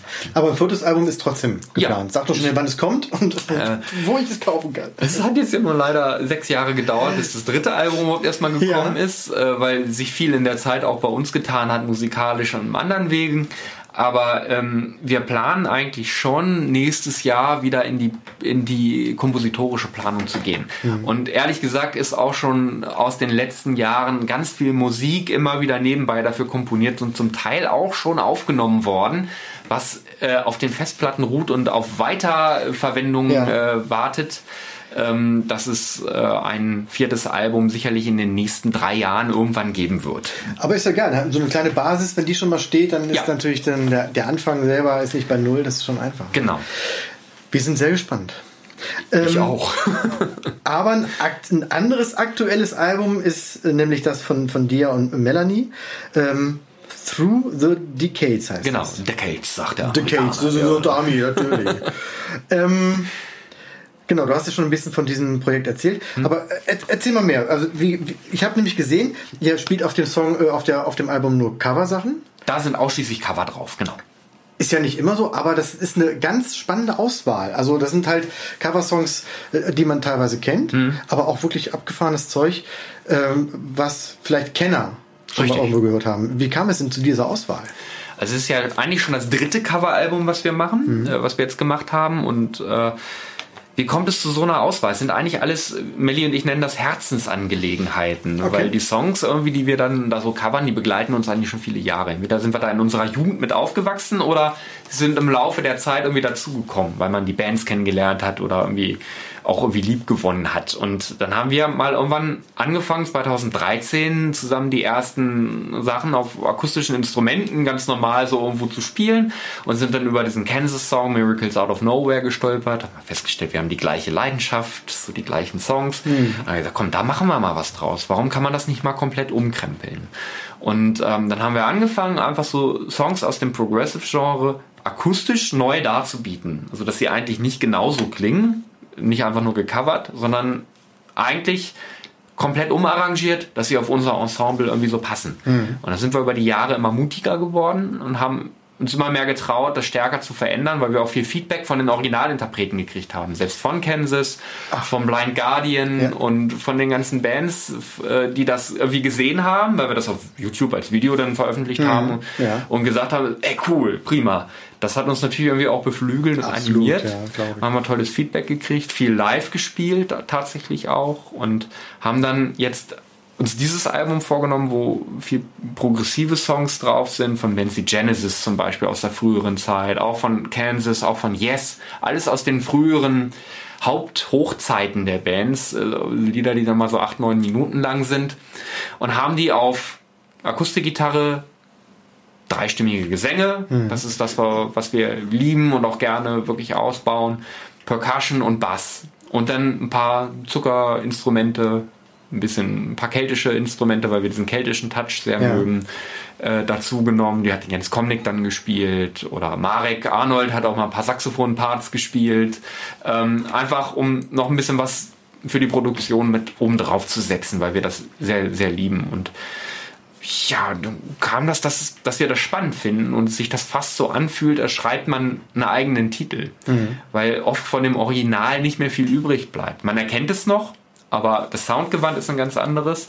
Und ähm, wir verändern teilweise auch die Sachen, passen die Abläufe an, äh, streichen Parts raus, schreiben ein paar, im paar Cover sogar komplett eigene Parts noch mit dazu. Okay. Ja. Äh, was ja auch immer ein bisschen schwierig ist. Ja. Äh, ne? Und also bei den Originalinterpreten. Also auch rechtemäßig auch schwierig, oder? Man darf das. Äh, okay. Es ist, es ist dann schwierig, wenn man, äh, wenn man damit äh, groß in die, in die Charts zum Beispiel kommt. Mhm. Also wir haben jetzt wie zum Beispiel einen In Flames Song von, was In Flames ist eine skandinavische Melodic Death Metal Band seit Anfang der 90er Jahre, eine der Vorreiter der Szene. Und wir haben einen Song von denen genommen, was ja eigentlich total harte Mucke ist, eigentlich auch kaum gesungene Vocals. Mhm. Und gesagt, okay, da der Refrain ist total cool, da wollen wir was draus machen, hatte Melly damals die Idee. Mhm. Und ich habe mich hingesetzt auf Akustikgitarre komplett neue Riffs geschrieben und mhm. wir haben, äh, der Text ist übrig geblieben und vielleicht irgendwie so die Refrain-Hook so ein bisschen und der Rest ist ganz anders. Ja. Ganz neue Parts dazu gebaut und man darf das machen, äh, wenn man äh, damit nicht groß kommerziell wird. Sonst okay. muss man immer die Originalinterpreten fragen und auch die Originalverlege fragen. Und so eine CD läuft über, wird über die GEMA abgewickelt und das, äh, das geht auch in diesen kleineren Auflagen, so wie wir das, äh, in dem wir uns da auch bewegen, äh, problemfrei dann. Mhm, ne? Und wenn jetzt natürlich mal irgendwann ein Originalinterpret das so scheiße findet, was wir da machen, dann hat der immer das Recht zu sagen, ich möchte nicht, dass ihr das macht. Mhm. Äh, und dann darf man, muss man es halt von YouTube runternehmen oder was auch immer. Ja, okay, ja. Aber wir haben eigentlich die Erfahrung gemacht, dass die Originalinterpreten sich sehr darüber freuen, dass man das macht. Mhm. Und äh, dass man, ähm, dass sie äh, eigentlich, weil das die selber auch ein bisschen pusht, weil wir haben das jetzt erst gehabt, gab jetzt eine aktuelle Rezension zu dem Album, wo jemand gesagt hat, ich finde Blind Guardian eigentlich immer total blöd, aber irgendwie wage ich mich nochmal mit einem neuen Ohr an die Band. Okay. Ne? Also irgendwie, dass man damit auch erreichen kann, dass vielleicht auch die Originale wieder mehr gehört werden. Mhm. Also negative Erfahrungen haben wir damit nicht gemacht, dass jemand das so doof fand. Ja. Es ist immer ein bisschen eine Grauzone, auch ein Wagnis aber man kann höchstens verlieren, dass der Originalinterpret sagt, nimmt es bitte von YouTube runter. Mhm. Äh, bei einer CD-Auflage ist das so, okay, da gibt es halt nur Abwägen, eine Be Abwägen. Deswegen darf man das auch so digital zum Beispiel nicht bei iTunes oder Spotify hochladen. Ne? Mhm. Da wäre es nicht erlaubt, Cover hochzuladen. Weil wenn das viral geht und total viel Geld machen würde, muss vorher die rechte Frage geklärt werden. Ja. Aber da sind wir nicht angekommen und wenn wir da mal ankommen sollten, was wir nicht glauben, denn, äh, kann man es ja immer noch machen. Kann man das dann noch machen. Mhm. Genau, ich glaube auch für viele der, der Bands ist es sogar auch spannend, ihre Songs mal äh, anders zu hören, weil die sind ja auch teilweise sehr alt, die Songs schon. Richtig. Und ähm, die Bands selber haben sie schon mehrere tausend Mal gespielt. Und da jetzt nochmal einen anderen Blick drauf zu kriegen, ist für viele, glaube ich, auch ganz interessant. Richtig, das stimmt. Mhm. So, ich, weiß, ich nehme gerade das Beispiel, was recht aktuell ist. Wir haben von Metallica Creeping Death zum Beispiel komplett umgekrempelt. Mhm. Ähm, das ist irgendwie so sehr orientalisch geworden, mit so einem Schaff Staffel in der Strophe und da ist vom Original vom nicht mehr viel übrig, außer dass man vielleicht den Refrain so ein bisschen nachher noch erkennt. Mhm. Und ähm, das kommt eigentlich immer ganz gut an. Aber irgendwie tritt man natürlich auch immer den Die Hard Metallica Fan mal auf den Schlips und ja, muss dann okay. auch mal ja. natürlich den äh, was ist denn das für ein absoluter Mist? Kommentar unter YouTube yeah. auch mal hinnehmen äh, und äh, dass das passieren kann und das, die, das, das ist ganz normal, mhm. weil wir nehmen jedes, jeden Song, den wir nehmen, behandeln wir mit ganz großem Respekt. Also wir wollen nichts Bahone piepeln. Ja. Aber natürlich ein Song, der vorher groß, dick, heavy metal, powerful war und jetzt vielleicht akustisch ganz anders klingt, dass das jemandem nicht gefällt, wenn er ein riesengroßer Metallica-Fan ist und äh, da auch nicht offen für ist, dass das anders klingen kann, das ist vollkommen legitim und auch total darf der, in Ordnung. Ne? Darf, darf jeder, jeder, seine Meinung haben. Ne? Und das ist auch wichtig, da, ja, ne? genau. dass das so ist, dass die Leute nicht denken, man will einem was aufschwatzen, sondern hm. das machen wir, weil wir da riesengroßen Spaß dran haben und äh, das ist einfach ja, große Freude uns macht, sowas zu machen, das Ja. aufzunehmen, zu produzieren und es live zu spielen vor allem auch. Ja. Die Freude an diesem Album sieht man auch an der CD selber. Also die CD selber. Ich Also habe sie dir mitgebracht, das ist ein Geschenk für dich. Ah, da liegt. cool. Genau. Ich habe tatsächlich ein Exemplar zu Hause liegen von, von Jordan Roblick. Wir haben vorhin schon über ihn Ah, gesprochen. cool. Der hatte die, die Der beiden liegen lassen. ja. Genau, richtig. Auch mit, mit Widmung und so weiter. Und ich finde die wirklich sehr liebevoll gemacht. Ähm, jetzt, äh, ich komme auch gleich, das ist noch eine andere Frage Ja. gleich noch. Aber Thema Streaming ist ja oftmals nur die Musik und auch ähm, nicht immer so ein so gern gesehenes Thema, das Ja. Streaming. Und jetzt kommt ihr mit einer CD, ähm, Digipack, Ja. mit Booklet drin, mit aufwendigen Fotos. Also Ja. man sieht, das ist nicht nur mit dem Handy gemacht, sondern es ist eine rote, richtige Fotosession dahinter. Gestaltung ist top, liebevoll durch und durch. Das freut uns zu hören. Das Ja. machen wir immer so. Also da legen wir auch viel Wert drauf. Genau. Ähm, hat das jetzt nochmal den, den Spagat zum Ja. Streaming und jetzt die CD, so eine CD zu produzieren, ist ja auch aufwendig. Also Ja. die, die herzustellen ist ja auch oft teuer. Kostet Geld, ja. Warum habt ihr euch entschieden, dann tatsächlich so eine CD noch zu machen? Ja, man sagt ja, die CD ist das aussterbende Medium. Ja. Ähm, in der Szene, in der wir so unterwegs sind, wo viele Leute natürlich auch vielleicht schon, äh, bitte nimm mir keiner krumm, äh, oft die 50 überschritten haben. Ähm, die Leute, die die Musik hören, die kaufen auch einfach gern CDs. Und ähm, wir selber sind auch wirklich auch mit dem Medium groß geworden und sagen, ey, ja, wir möchten was in der Hand haben. Wir okay. möchten uns ein Booklet angucken, da stehen die Informationen drin, da hat sich jemand Mühe gegeben mit dem Design und da kommen wir auch zum Thema.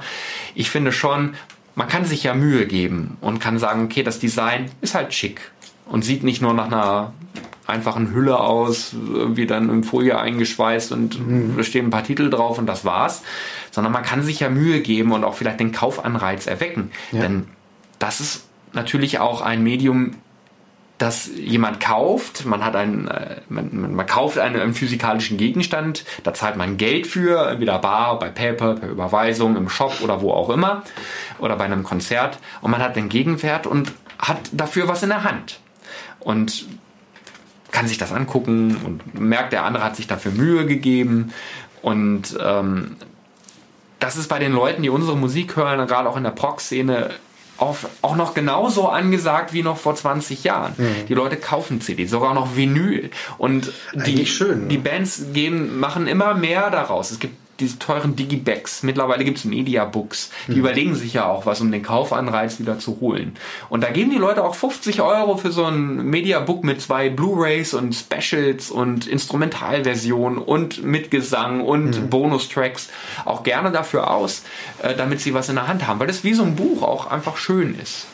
Und ähm, das ist natürlich in Zeiten, wo Streaming-Plattformen wie Spotify äh, immer mehr äh, bei jungen Menschen vor allem auch gefragt sind und die Notwendigkeit, warum soll ich denn eine CD haben? Da muss ich ja irgendwo einlegen, die zerkratzt, geht womöglich noch kaputt und ist ein Staubfänger im Regal, fliegt irgendwo rum. Wenn ich doch hier auf meinem Smartphone oder am, am Rechner alles irgendwo so habe. Ich finde, das hat alles Vor- und Nachteile. Streaming ist eigentlich die logische ähm, Weiterentwicklung Ja. und eigentlich auch cool auf eine gewisse Art und Weise, wenn es richtig vermarktet wird und äh, wenn es vernünftig genutzt wird und wenn vielleicht auch Menschen die Wertschätzung an Musik nicht verlieren, dass Ja. Musik nicht nur so beliebig austauschbar irgendwie auf den Streaming-Playlists stattfindet, sondern vielleicht der Zusammenhang da bleibt, hey, da hat eine Band hat ein Album aufgenommen, dieses Album hat eine Chemie, die irgendwie, äh, die stimmt. Ne? Das, das Album funktioniert, wenn man es von vorne bis hinten hört, am besten. Und das ist natürlich bei Streaming und äh, diesen Playlist-Zusammenstellungen irgendwie verloren gegangen. Bisschen verloren gegangen, ja. Und äh, junge also Kids wissen oft natürlich auch gar nicht mehr, wie heißt der Künstler, wie heißen vielleicht die Musiker, gibt es vielleicht überhaupt noch Musiker? ähm, und äh, das geht so verloren. So die Wertschätzung hat leider sehr nachgelassen und was man natürlich auch bei den ganzen Diskussionen von über Spotify, wie viel verdient der Musiker überhaupt pro Stream, Ja, ja. natürlich auch hat. Das ist ein großes Thema. Das ist ein großes Thema. Also ich bin eigentlich, sage, ich nutze Spotify nicht mehr. Ich habe auch die App tatsächlich äh, gelöscht. Okay. Das Abo, ich hatte mal eins, eine Zeit lang auch für meine Schüler, um schnell Musik zu finden. Aber ich habe gesagt, ich nutze es für mich so nicht. Und solange Streaming irgendwie noch so ungerecht ist, möchte ich es nicht supporten. Da gibt es andere Plattformen, auf denen ich mich rumtummel, mhm. äh, wie Bandcamp und Co., die da irgendwie bessere Lösungen für finden. Und ich glaube auch, dass das bei Spotify besser klappen könnte. Weil eigentlich ist der Gedanke, Streaming zu haben, um auf Musik aufmerksam zu werden und es überall hören zu können, gut. Und dann zu sagen, ey, das gefällt mir so gut, ich kaufe mir von denen das Album. Mhm. Leider sind es die wenigsten User der Streaming-Plattformen, die so denken. tatsächlich ist es eher so, dass Musik irgendwie in den ersten 30 Sekunden alles erzählt haben muss, weil die Kids ja nur reinskippen ja. und dann weiter zappen. Und, äh, und die, diese Mentalität ist leider der negative Beigeschmack davon. Ja. Ne? Genau, ein Song zählt ja erst als gehört nach 30 Sekunden. Oder schon, je nachdem, wie man sieht. Ja. Und ähm, äh, ja, genau. Es gab ja letztens auch so eine Podcast-Folge zum Thema äh, Spotify Richtig. und so weiter, weil der, der Gründer von, von Spotify, Daniel Eck, genau hat sich ja so ziemlich in die Nesseln gesetzt, indem er halt gesagt hat, äh, Musiker müssen schon ein bisschen mehr machen, äh, bevor sie dann sich beschweren dürfen, ja. dass sie zu wenig Geld kriegen. Äh, fand ich auch sehr gemein. Und das, das Schlimmste daran ist halt, dass das ein Spotify und so weiter ein, ähm, ein sehr gutes Beispiel daran ist, dass diese, diese Verdienstkette hm. einfach falsch rum ist. Die ist falsch rum. Ja. Und äh, wenn, wenn ein Musiker für seine Kreativität, ich meine, wir müssen uns nicht darüber unterhalten, wie aufwendig es ist, einen, einen Song zu, zu komponieren, Richtig. umzusetzen umsetzen, bis der wirklich durch und durch stimmt, äh, von der Instrumentalisierung, Gesang, Text und so weiter. Mhm. Und dann dafür äh, noch nicht mal, also 0,0038 Cent sind das, glaube ich, Richtig. Äh, zu bekommen. Äh, das ist schon eine Frechheit. Ne? Ja, das ist, das ist eine Frechheit und auch die ganze Wertschätzung eigentlich ist sehr, sehr schade, weil ich sage mir immer, natürlich so ein Streaming-Abo im Monat 9,99 Euro. Ich kann dafür eigentlich alles hören, was ich hören möchte steht das dem Verhältnis irgendwie wirklich fair gegen, warum kann man nicht irgendwie sagen, okay, das kostet so 9,99 Euro. Ich, ich nehme als Beispiel nämlich gerne Maxdome. Mhm. Ähm, natürlich Filme, wir streamen selber auch Filme zu Hause gerne. Äh, jetzt zu Zeiten, wo Kinos nicht offen haben, ist das noch einmal natürlich schöner, dass man irgendwie auch mal sich den Film angucken kann. Da zahle ich dann einen monatlichen Betrag für und wenn ich im Shop äh, dann irgendwie die neuesten Kinofilme sehen will, dann kostet mich das teilweise 5 Euro. Dann kann ich mir den für 48 Stunden angucken. Mhm. So eine Leihe Leihgebühr. Ja. Und das zahle ich total gerne und finde ich auch sehr, sehr wenig dafür, dass ich sagen kann, ich kann mit mehreren Leuten mir diesen Film da angucken. Ne? Mhm. Ne? Und zahle das sehr, sehr gerne äh, ein Film ist natürlich äh, kostspieliger als ein Song, aber wenn man das ins Verhältnis setzt und würde sagen, jeder Stream kostet jetzt einen Cent, und den kann ich den 48 Stunden hören und mhm. wenn ich ihn dann wieder hören will, muss ich halt wieder über so ein Konto einen Cent irgendwie und dann wird im Monat abgerechnet. Mhm fände ich jetzt eigentlich auch eine faire Lösung dafür und da wäre schon viel mit geholfen, um eine Wertschätzung zu haben. Nicht zu sagen, Musik ist nicht einfach nur so ein Nebenbeigut, mhm. sondern hinter Musik kann auch mehr stecken. Ne? Ja. Und das zerstört natürlich vieles, ne, wenn man das mhm. so sagen muss. Das Streaming ist von der Technologie toll, klasse, kann auch dem Musiker richtig was bringen. Und manchen Musiker sagt vielleicht auch ohne Spotify wäre ich nie bekannt geworden. Mhm. Na klar. Aber die Nischenmusik hat da nichts von. Und ja. die Nischenmusik ist der größte Teil der Musik, auch wenn er nicht der bekannteste ist, weil es so viele Untergenres gibt. Mhm. Aber ob die nun bei Spotify ihr Zeug hochladen, die haben sowieso keine Fanbase, weil das überhaupt gar nicht die, die Zielgruppe ist, die sich darauf so viel tummelt. Ja. Das ist meine Erfahrung zumindest. Ne? Ja, so Taylor Swift zum Beispiel, ähm, die wird ja aber von Spotify immer von Karren gebunden, ja. die, ähm, was weiß ich, ähm, innerhalb von wenigen Stunden Unmengen von, also Millionen von, von Streams hat. Ja. Und die wird dann immer gezeigt und guck mal, die hat doch, ähm, bei der geht's doch auch, so müsst ihr das machen. Ne? Aber du hast vollkommen recht, wenn du erstmal so eine Fanbase hast oder auch Musik machst, die halt die breite Masse anspricht, ist es sicherlich leichter Klar. Äh, als so diese Nischenmusik. Weil du ja auch ein Produkt bist. Und äh, du bist ja eine, du, es wird ja nicht mehr die Musik und der Song verkauft nur, sondern eigentlich die ganze Person. Billie Eilish ist ja ein äh, mhm. gutes Beispiel dafür, die ja nun irgendwie auch angeblich nur in ihrem Wohnzimmer oder im Schlafzimmer mit ihrem Bruder alles gemacht hat und das wird natürlich so verkauft, als wenn es irgendwie ja jeder schaffen kann und das stimmt natürlich nicht, wenn man mal hinter die Kulissen guckt. Denn haben die sicherlich zu Hause irgendwie mit einfachen Mitteln ihre elektronische Musik mit Gesangsaufnahmen irgendwie produziert. Ja abgemischt wurde es trotzdem alles in den teuren äh, großen Studios und äh, promoted wurde es auch über die großen Plattformen und wer irgendwie nicht irgendwie jemand in der Verwandtschaft sowieso schon erfolgreich in mhm. Film, Musik und wo die da irgendwo drin stecken, wäre die vielleicht auch nicht so erfolgreich geworden. Ja. Aber so wird einem immer so ein bisschen das verkauft, als könnte das jeder schaffen, aber das stimmt nicht. Richtig. ich erinnere mich da an das Album von, von Foo Fighters. Äh, ähm, ähm, ich habe vergessen, wie es heißt. Äh, der Film heißt auf jeden Fall Back and Forth. Ja. Äh, das Album dazu, irgendwas mit, mit Light, äh, irgendwas, ich, ich komme nicht drauf, peinlich. Ja, ich komme auch gerade nicht drauf. Auf jeden ich Fall. Ich natürlich, ja. Auf jeden Fall war in, dieser, in diesem Promo für dieses Album hieß es, äh, Foo Fighters haben das Album in ihrer Garage aufgebaut, äh, aufgenommen. Ja.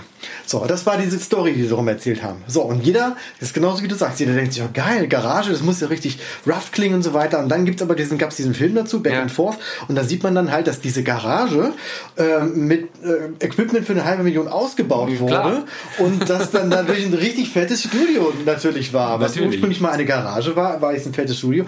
Und in der Promo hieß es aber, ja, wir haben das in der Garage aufgenommen. Ja, und jemand, der auch Ahnung hatte, das Ganze irgendwie koordiniert und gesteuert hat. Ne? Genau. Als Sound Engineer und Richtig. vielleicht auch als alles, ja. das äh, vergisst man dann oft genau, ja. so funktioniert Marketing. Genau, und deswegen machen wir gerne CDs, um das abschließen zu können. Wir lieben es selber gerne mhm. und äh, unsere Fans sind auch gerne da bereit, für die 15 Euro zu, für zu bezahlen und wissen, sie haben dann halt irgendwie auch ein bisschen was in der Hand. Da sind dann knapp 75 Minuten Musik drauf mhm. und äh, wenn es einem nicht gefällt oder wenn man sagt, ich möchte keine CD haben, kann man natürlich auch einen Download erwerben. Ja. Etwas, ne? Das geht natürlich auch. Du hast es nämlich gerade schon erzählt, Bandcamp. Ja. Ähm, und das hatte ich auch in dieser Podcast-Folge erzählt, dass Bandcamp eine schöne Alternative ist für Musiker. Also ich würde mal sagen, ähm, Spotify und so weiter ist ganz gut für Reichweite, ja. um einfach da zu sein, wo die Leute äh, sind. Sicher vor allem junge Leute. Genau, richtig. Genau. Und, und Bandcamp ist eigentlich dazu da, um tatsächlich auch mit seiner Musik Geld zu verdienen. Richtig. Die zahlen, glaube ich, 80 Prozent. 85 Prozent. Sogar? sogar? Siehst du, 85 Prozent. Und bei physikalischen Verkäufen sogar 90 Prozent. Ja. ja. Ja, erzähl noch mal so ein bisschen. Also ich meine, das ist ja nicht alles, was Bandcamp zu bieten hat. Also die, man kann es ja auch Merchandise verkaufen. Also Im Grunde genommen ist Bandcamp ja sehr der, also ein richtiger Online-Shop, eine richtige Vertriebsmöglichkeit für ja. Bands. Ähm, Bandcamp ist eigentlich eine Online-Plattform, die Musikern und Bands anbietet, Ihr könnt euer Zeug wie so einen virtuellen Online-Shop zur Verfügung stellen. Erstmal in erster Linie digital natürlich, als Download und auch als Stream. Mhm. Und man kann selber aber bestimmen, was kostet jetzt das Album, der Download oder der Song? Wie oft darf man als Externer darauf streamen? Wie viele Lieder kann man sicher? Das geht auch. Okay. Ähm, und man kann also komplette Preisgestaltung und die ganze Darstellung, was man draufladen möchte, kann man frei gestalten. Man darf natürlich sich nicht irgendwie, man darf keine Urheberrechtsverletzungen machen, außer man hat, ja. man darf jetzt nicht zum Beispiel das Album von äh, Taylor Swift da hochladen und verkaufen. da kriegt man richtig einen auf den Sack, das ja, geht okay. nicht. Ja. Aber ähm, und man darf natürlich auch, sollte natürlich auch keine, keine rechtswidrigen Dinge tun. Ne? Ja, das sollte man aber sowieso nicht. Sollte man sowieso nicht tun, aber sonst kann sich jede Band da eigentlich drauf tummeln und äh, Merchandise verkaufen. Ne? CDs, Downloads, alles. Und ähm, Bandcamp ist in den letzten Jahren recht groß geworden. Da tummeln sich viele Musiker rum, auch bekanntere Musiker.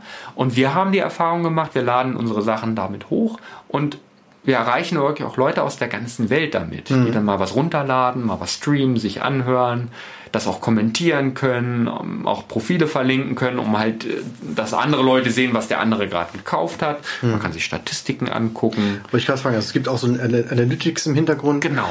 Und so eine Community gibt es auch. Wahrscheinlich Community nicht so stark wie auf Facebook und so, Richtig. aber es gibt schon Leute, die da sich gegenseitig verknüpfen. Genau. So. Und Bandcamp hat auch zu Corona-Zeiten angefangen, jeden ersten Freitag im Monat zu sagen, wir verzichten auf unseren Anteil an den Verkaufserlösen, ne, sondern äh, geben dem Künstler an jedem ersten Freitag im Monat 100 Prozent. Das heißt, das, was sie verkaufen, kriegen sie an dem Tag auch alles genauso mhm. per PayPal überwiesen. Verrückt. Ne?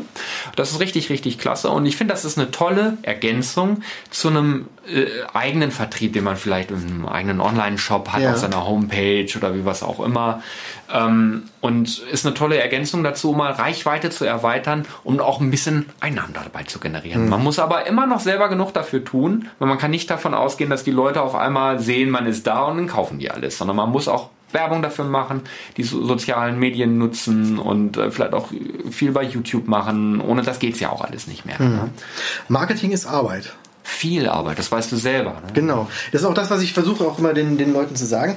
Ähm, man, man kann viel erzählen, es gibt tolle Möglichkeiten äh, über Facebook, Instagram und ja. was weiß ich was, aber wenn man nicht dahinter steht und sich wirklich auch, auch, auch, auch dran bleibt, ja. bringt das alles nichts. Ne? Richtig. Du kannst auf Bandcamp kannst dich anmelden, aber wenn du nicht überall deine Wegweise aufstellst, die die Leute dahin führen, dann wird auch keiner. Geht da keiner hin. Genau, richtig. richtig. Ja. Das ist auch der größte Zeitaufwand, den Musiker haben. Und was auch viele, glaube ich, unterschätzen. Auch wenn man ein Label hat, ist man immer noch selber eigentlich der wichtigste Mensch und mhm. muss sich nach außen irgendwie präsentieren. Auch wenn man vielleicht den einen oder anderen damit auch mal zu Tode nervt.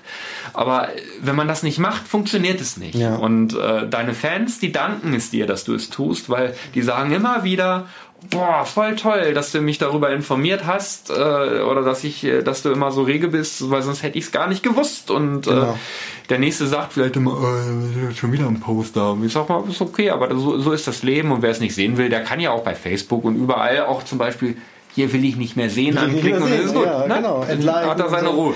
Genau, richtig.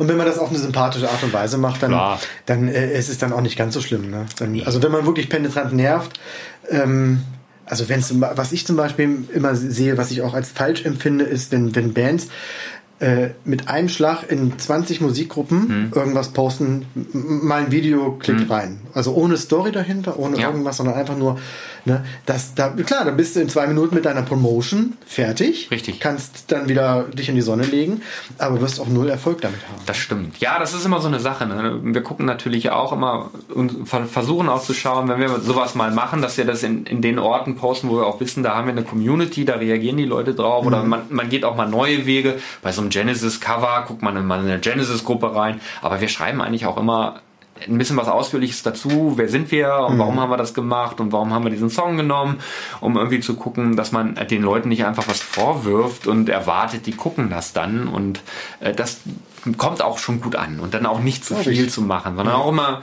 dass der Abstand groß genug genau. ist und äh, dass man sagt, okay, jetzt kann man mal wieder ein bisschen was machen und aber in erster Linie machen wir das auf unseren eigenen Kanälen, die wir selber kreiert haben, wo die Leute dann halt auch sehen können, ob sie es sehen wollen. Wir haben eine eigene Gruppe für unsere Band auf Facebook, wo 1050 Mitglieder da irgendwie drin sind und das funktioniert gut. Und da gibt es in dieser Gruppe dann irgendwie exklusive Infos für die, für die Fans oder wie, wie, wie, wie macht genau, das? Genau, wir haben, also in der Gruppe machen wir viel auch dann, dass wir äh, eine, eine direktere Fan-Community haben, weil, weil die Leute das dort mehr mitbekommen und wir sind ja auch immer etwas persönlicher, weil wir da auch wenn wir Umfra Umfragen reinstellen, zum Beispiel wenn wir Streaming-Konzerte jetzt zu Corona-Zeiten machen, dass wir dann auch sagen, okay, wir machen ein Streaming-Konzert, habt ihr irgendwie bestimmte Wünsche? Wir haben hier so ein paar Songs, die würden wir irgendwie gerne spielen, ähm, aber irgendwie schaffen wir es in den 90 Minuten, die wir dann spielen, irgendwie mhm. nicht alles unterzubringen? Habt ihr irgendwie einen, den ihr euch da irgendwie am liebsten wünschen würdet? Oder sind die Leute immer total rege dann? Das geht in den Gruppen natürlich besser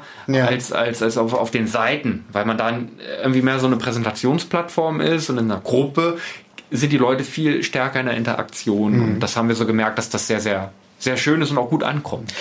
Super, dass du das sagst, weil nämlich, ich, ein kleiner Spoiler, es wird demnächst eine, eine, eine Podcast-Episode geben, die sich tatsächlich um Facebook-Gruppen dreht. Mhm. Und da wäre auch ein Tipp gewesen für die Bands, macht eure eigene Bandgruppe sozusagen Richtig. auf. Von daher ist es toll, dass du davon erzählst. Und jetzt schon als, als äh, Trailer sozusagen zu dieser Podcast-Folge erzählst, dass es funktioniert. Ja, es funktioniert. Und äh, ich sage natürlich irgendwie irgendwer, der in der Gruppe dann landet, weil in Gruppen funktioniert das ja bei Facebook so, du kannst jemanden entweder einladen mhm. ne, oder es wird jemand von jemand anderem da eingeladen und dann nehmen die Leute das an oder nicht. Und wir gucken auch oft so bei uns so durch die, durch die Listen, wenn das mal wieder auftaucht, ah, der ist uns ganz wohlgesonnen, den laden wir mal in die Gruppe ein mhm. und gucken und äh, entweder sie nehmen die Anfrage an oder sie ignorieren sie oder was auch immer. Und viele, die sie annehmen, die bedanken sich dann auch dafür. Die sagen, oh, das ist ja toll, dass du uns eingeladen hast, sind mhm. gerne Teil davon. Und also es ist so eine Win-Win-Situation scheinbar für, für die Leute, die gerne die Musik von, von jemandem hören. Und das ist aber auch für einen selber natürlich, um seine Reichweite zu vergrößern und die Aufmerksamkeit zu erhalten und im mhm. Gespräch zu bleiben, auch ganz wichtig tatsächlich. Ja. Viel Arbeit, aber macht auch sehr viel Spaß. Also Ich finde, für die Fans ist es auch was ganz Besonderes, diese, diese Nähe zu euch zu haben oder zu ihren, zu ihren Idolen zu haben. Ob das nun, ähm, ja, ich sag mal, kleinere Bands sind wie ihr zum Beispiel oder ja. andere oder wirklich äh, schon große, prominente, berühmte, bekannte Bands. Ja. Äh, so eine, in so einer Gruppe hast du wirklich die Chance, vielleicht nicht ganz eins zu eins, aber sehr nah für die Fans zu sein. Und das Richtig. ist doch, glaube ich, was echt Besonderes. Das ist auch vor allem dann toll, wenn man Konzerte spielt und man trifft die Leute dann. Die kommen dann zu den Konzerten und sagen, ich bin übrigens übrigens äh, hier X, ne? Und äh, ach Mensch, und dann ist das ganz, ganz schön. Also mhm. das hat man in dieser kleinen Welt, in der wir uns auch noch bewegen, musikalisch, für uns aber sehr große Welt. Also für uns ist das immer äh, erwartungstechnisch weitaus mehr als das, was wir ähm, je gedacht hätten, was mhm. mal passiert, auch so mit den CDs. Also wir sind super zufrieden, wie das ankommt und äh, können äh, dann wieder neue Produktionen davon machen mhm. und also das ist fantastisch eigentlich. Ich finde das auch fantastisch. Ich sage auch immer, dass es eigentlich wertvoller ist, ich sage es mal auch eine Zahl, 100 echte Fans zu haben, die wirklich hinter dir stehen, Richtig. anstatt 10.000, äh, die einfach mal irgendwo Like gedrückt haben. Genau. Weil die triffst du, wie du schon sagst, die triffst du auf Konzerten, die kennst du aus dem Forum, mit denen genau. kannst du dich unterhalten. Und das ist natürlich ähm, eine ganz besondere Energie. Ne? Ja, also wirklich sehr intim und auch, wie gesagt, im Ausland äh, treffen wir immer wieder dann Leute, die uns jahrelang schon bei Facebook äh, folgen, unsere mhm. Sachen kaufen und das. Und dann trifft man mal in Amerika die Leute dann bei dem Festival in echt und hey, ja. ich bin übrigens der und der und denkst, boah, cool, das ist irgendwie, äh, das trifft man irgendwie einen alten Schulfreund wieder, den ja. man lange nicht gesehen hat. Ne? Amerika Festival, lass mich da mal nachhaken, da, da, wart ihr aber wegen Flaming Row oder war das auch nee, mit? Das waren Melly und ich. Ja. Genau, also wir haben ganz rein akustisch, da, da hängt es das Plakat, das Prockstock Festival. Ja.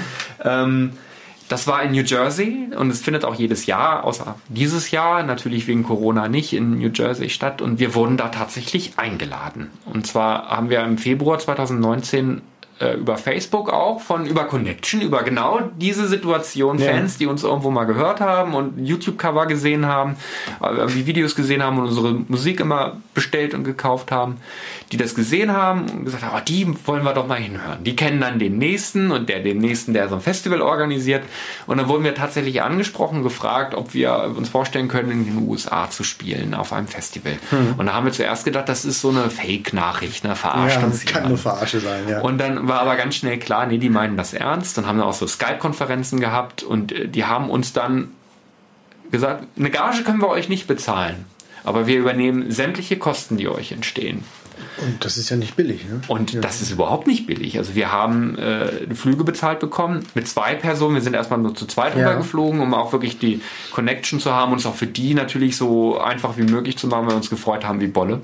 Und ähm, sind dann letztes Jahr im Oktober darüber geflogen ähm, und für das ganze Festival, wir waren äh, für das ganze Festival da auch überall immer All Access All Area mhm. oder wie das heißt, mhm. äh, durften überall sein und haben einen Auftritt am Freitagabend gespielt. Ähm, äh, wo wir auch 90 Minuten tatsächlich Konzert gespielt haben. Zu zweit. Äh, zu zweit, ja. genau. Und zwar war das nicht direkt auf der großen Bühne auf dem Festival, weil äh, man muss ja so sagen, man darf ja als deutscher Musiker ohne äh, Arbeitsvisum da eigentlich gar nicht anreisen. Und da haben okay. die das so ein bisschen erstmal so gedeichselt, haben gesagt, die lernen wir erstmal kennen und wir, die müssen uns erstmal vielleicht auch überzeugen, ob ja. das überhaupt so passt. Und ähm, durften dann quasi ähm, die, das Aftershow-Konzert in einem Club nebenan spielen. Okay. Der Vorteil davon war, dass da die ganzen Mucker, die auch alle da auf dem Festival gespielt haben, sich dann getummelt haben. Mhm. Da waren dann wirklich irgendwie Gary Green von Gentle Giant äh, dabei, da war die Saga-Leute dabei, der Gitarrist von Karl Palmer, der Paul Bilatovic und ich weiß gar nicht, wer da noch alles mhm. war. Und wir haben dann großartige Musiker da natürlich kennengelernt und eine fantastische Zeit gehabt und ähm, sind seitdem in ganz enger Verbindung und hätten eigentlich dieses Jahr im Juni wieder in den USA gespielt für das House ja. of Proc, mhm. ähm, für die, die Reihe, aber das ist dann natürlich ausgefallen im New Yorker Raum. Aber da habt ihr einen Online-Stream für gemacht, oder? Genau. War genau. das für diese Geschichte? Das war auch das gleiche Festival, okay. ähm, was äh, die dann auch gesagt haben, wir möchten gerne Bands und mhm. Veranstalter unterstützen. Wir machen so Ticket Online-Ticketverkauf über so eine Plattform, eine amerikanische Plattform. Und da haben wir dann auch schon zweimal dieses Jahr für mhm. die gestreamt. Einmal im April und jetzt einmal im, im, im Ende August und ähm, das war, haben ganz viele andere Künstler auch gemacht und die haben dann die Einnahmen geteilt. Ein Teil hat äh, dann die Band bekommen, ein anderer ja. Teil haben Veranstaltungslocations bekommen, einen Tontechniker bekommen, die alle so in diesem Dunstkreis dieser New Jersey-Szene dann irgendwie. Die eine ganz tolle Sache. Mhm. Und da ist, glaube ich, auch noch ordentlich was zusammengekommen, in Summe aus allen Konzerten. Die haben mhm. seit Juli jedes Wochenende so drei, vier Acts gemacht. Und wir durften dann auch, äh, ist natürlich mit der Zeitverschiebung schwierig, wir haben aus dem Wohnzimmer um 23 Uhr bei uns angefangen zu streamen. Ja. Das war bei denen dann 5 Uhr nachmittags, also das frühestmögliche für die und für uns das spätmöglichste. Gerade noch so äh, für, für, alte Leute, die wollen ja früh ins Bett. genau, naja, und die auch die, die, die Nachbarn, die man ja auch schon die möchte. Auch, genau, ja. Weil auch Akustikmusik mit Percussion natürlich um 23 ja. Uhr okay, äh, ja. tönt. Ne? Ja, okay. Aber das war sehr, sehr schön und mhm. haben dann eine tolle Connection hin und dürfen, so wie es aussieht, auch da gerne nochmal hin, wenn es dann irgendwann Corona mhm. zulassen sollte. Ne? Ja. Apropos Corona, das passt sehr gut zu den nächsten Fragen. Also das ist ja eine Überleitung aus dem, aus dem ähm, Traumland. es geht nämlich jetzt um, um die aktuelle Auftrittslage, ja. Konzertlage. Die ist ja wirklich für alle katastrophal. Ja. Äh, du hast ja schon ein bisschen erzählt, eben gerade Streams macht ja. ihr ja jetzt nicht nur in Amerika, sondern auch nationale Streams. Ja. Ähm, Genau, wie geht ihr mit der aktuellen Situation um? Natürlich, als das losging im März, wir haben gerade noch drei Auftritte in Baden-Württemberg und Bayern gespielt, haben so eine kleine Konzertwochenendtour gemacht als Trio mit Simon an den Percussion und das letzte Konzert war dann schon so, dass überall hieß, ab nächster Woche es wird alles verboten. Und wir haben an dem Tag dann auch schon Absagen für die ersten Festivalkonzerte gekriegt. Und das musste erstmal so ankommen, weil man mhm. dachte, damals dachte noch jemand, ja gut, Corona, hm, was wird denn das schon sein? Hat man auch natürlich ernst genug genommen, aber irgendwie auch gedacht, das geht ja alles schnell wieder vorbei. Ne? Ja. Und dass dem nicht so ist, wissen wir ja heute spätestens. Ja. Und äh, das war für uns dann katastrophal, als wirklich täglich die Absagen reinkamen mhm. und man natürlich erstmal sich auf das Emotionale, man hat sich auf vieles gefreut, Konzerte in Belgien, Polen, wie gesagt, USA und natürlich ganz viel in diesem Land. Wunderbare Clubkonzerte, Festivals und auch größere und kleinere Veranstaltungen niedlich hart, die alle abgesagt wurden. Mhm. Private Veranstaltungen, Feiern, äh, wo man gebucht wurde, alle verschoben, abgesagt, verschoben, Hochzeiten, Geburtstage, alles weg. Mhm. Und da dachte man, da rollt einem gerade die Existenz unterm Arsch mhm. weg, weil natürlich auch im Studio der eine oder andere Auftrag, weil man ihn nicht machen konnte, wegen Corona-Regeln, ja. erstmal unbekannte, unbestimmte Zeit verschoben wurde. Die Unterrichte, man konnte keine Schüler mehr Eye-to-Eye -eye unterrichten. Mhm. Was macht man? Ne? Es brach eigentlich alles irgendwie so unter einem weg. Da hat man Angst gekriegt und ähm, Förderung ja irgendwie auch alles schwierig für Künstler. Aber recht schnell sind wir eigentlich auf die Idee gekommen, wir müssen irgendwie das Beste draus machen. Und äh, da war nun irgendwie mit Marc, äh, der für uns auch die ganzen Musikvideos dreht, mhm. jemand an der Hand haben, haben wir dann gesagt, okay, wir versuchen das mal mit dem Livestream. Das haben ein, zwei andere Kollegen schon gemacht und ähm, haben uns dann in unserem Wohnzimmer hingesetzt und erst versucht mit eigenem Equipment einen Stream zu machen und dass mhm. das auch nicht so leicht ist, wie man sich vielleicht vorstellt, haben wir auch schnell erfahren. Ja. Also zusätzliches Equipment, wahnsinnig schnelle Computer, mhm. eine gute Kamera. Ähm, das Audiozeug haben wir alles, Kameras hatte ich auch noch da mhm. und dann haben wir einfach mal einen gewagt und da hatten wir tatsächlich bei unserem besten Stream über 330 Leute gleichzeitig, die uns verfolgt haben. Ja. Und man hat das kostenfrei gemacht und die Leute durften dann irgendwie so einen virtuellen PayPal-Hut was reinschmeißen. Wurde der genutzt? Und der wurde unübertreffbar für uns genutzt. Ehrlich? Ja, ja. Also wir äh, konnten äh, dann natürlich dann auch unsere Mitmusiker und wie jeder hat ähm, einen entsprechenden Teil abgekriegt und konnte dann halt seine, ohne dass es blöd klingen soll, teilweise auch seine Miete weiterzahlen. Ähm, das klingt und gar nicht blöd. Also nee.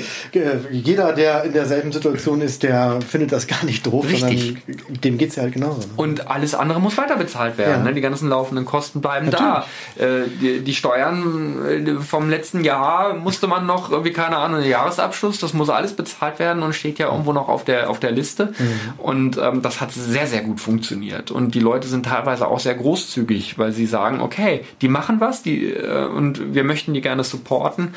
Und dann haben wir mehrere Streams gemacht und natürlich irgendwann ebbt das auch mal ein bisschen mehr ab. Mhm, wenn man so klar. den dritten gemacht hat, dann sagt er, ja Mensch, gucke ich mir das beim nächsten Mal wieder an. Mhm. Und auch nicht jeder schmeißt natürlich auch immer was rein und das sollen die, müssen die Leute auch nicht, ne? mhm. ne, sondern das hat vielerlei Gründe, warum man das macht und der finanzielle Aspekt ist sicherlich einer davon, aber nicht der wichtigste. Mhm.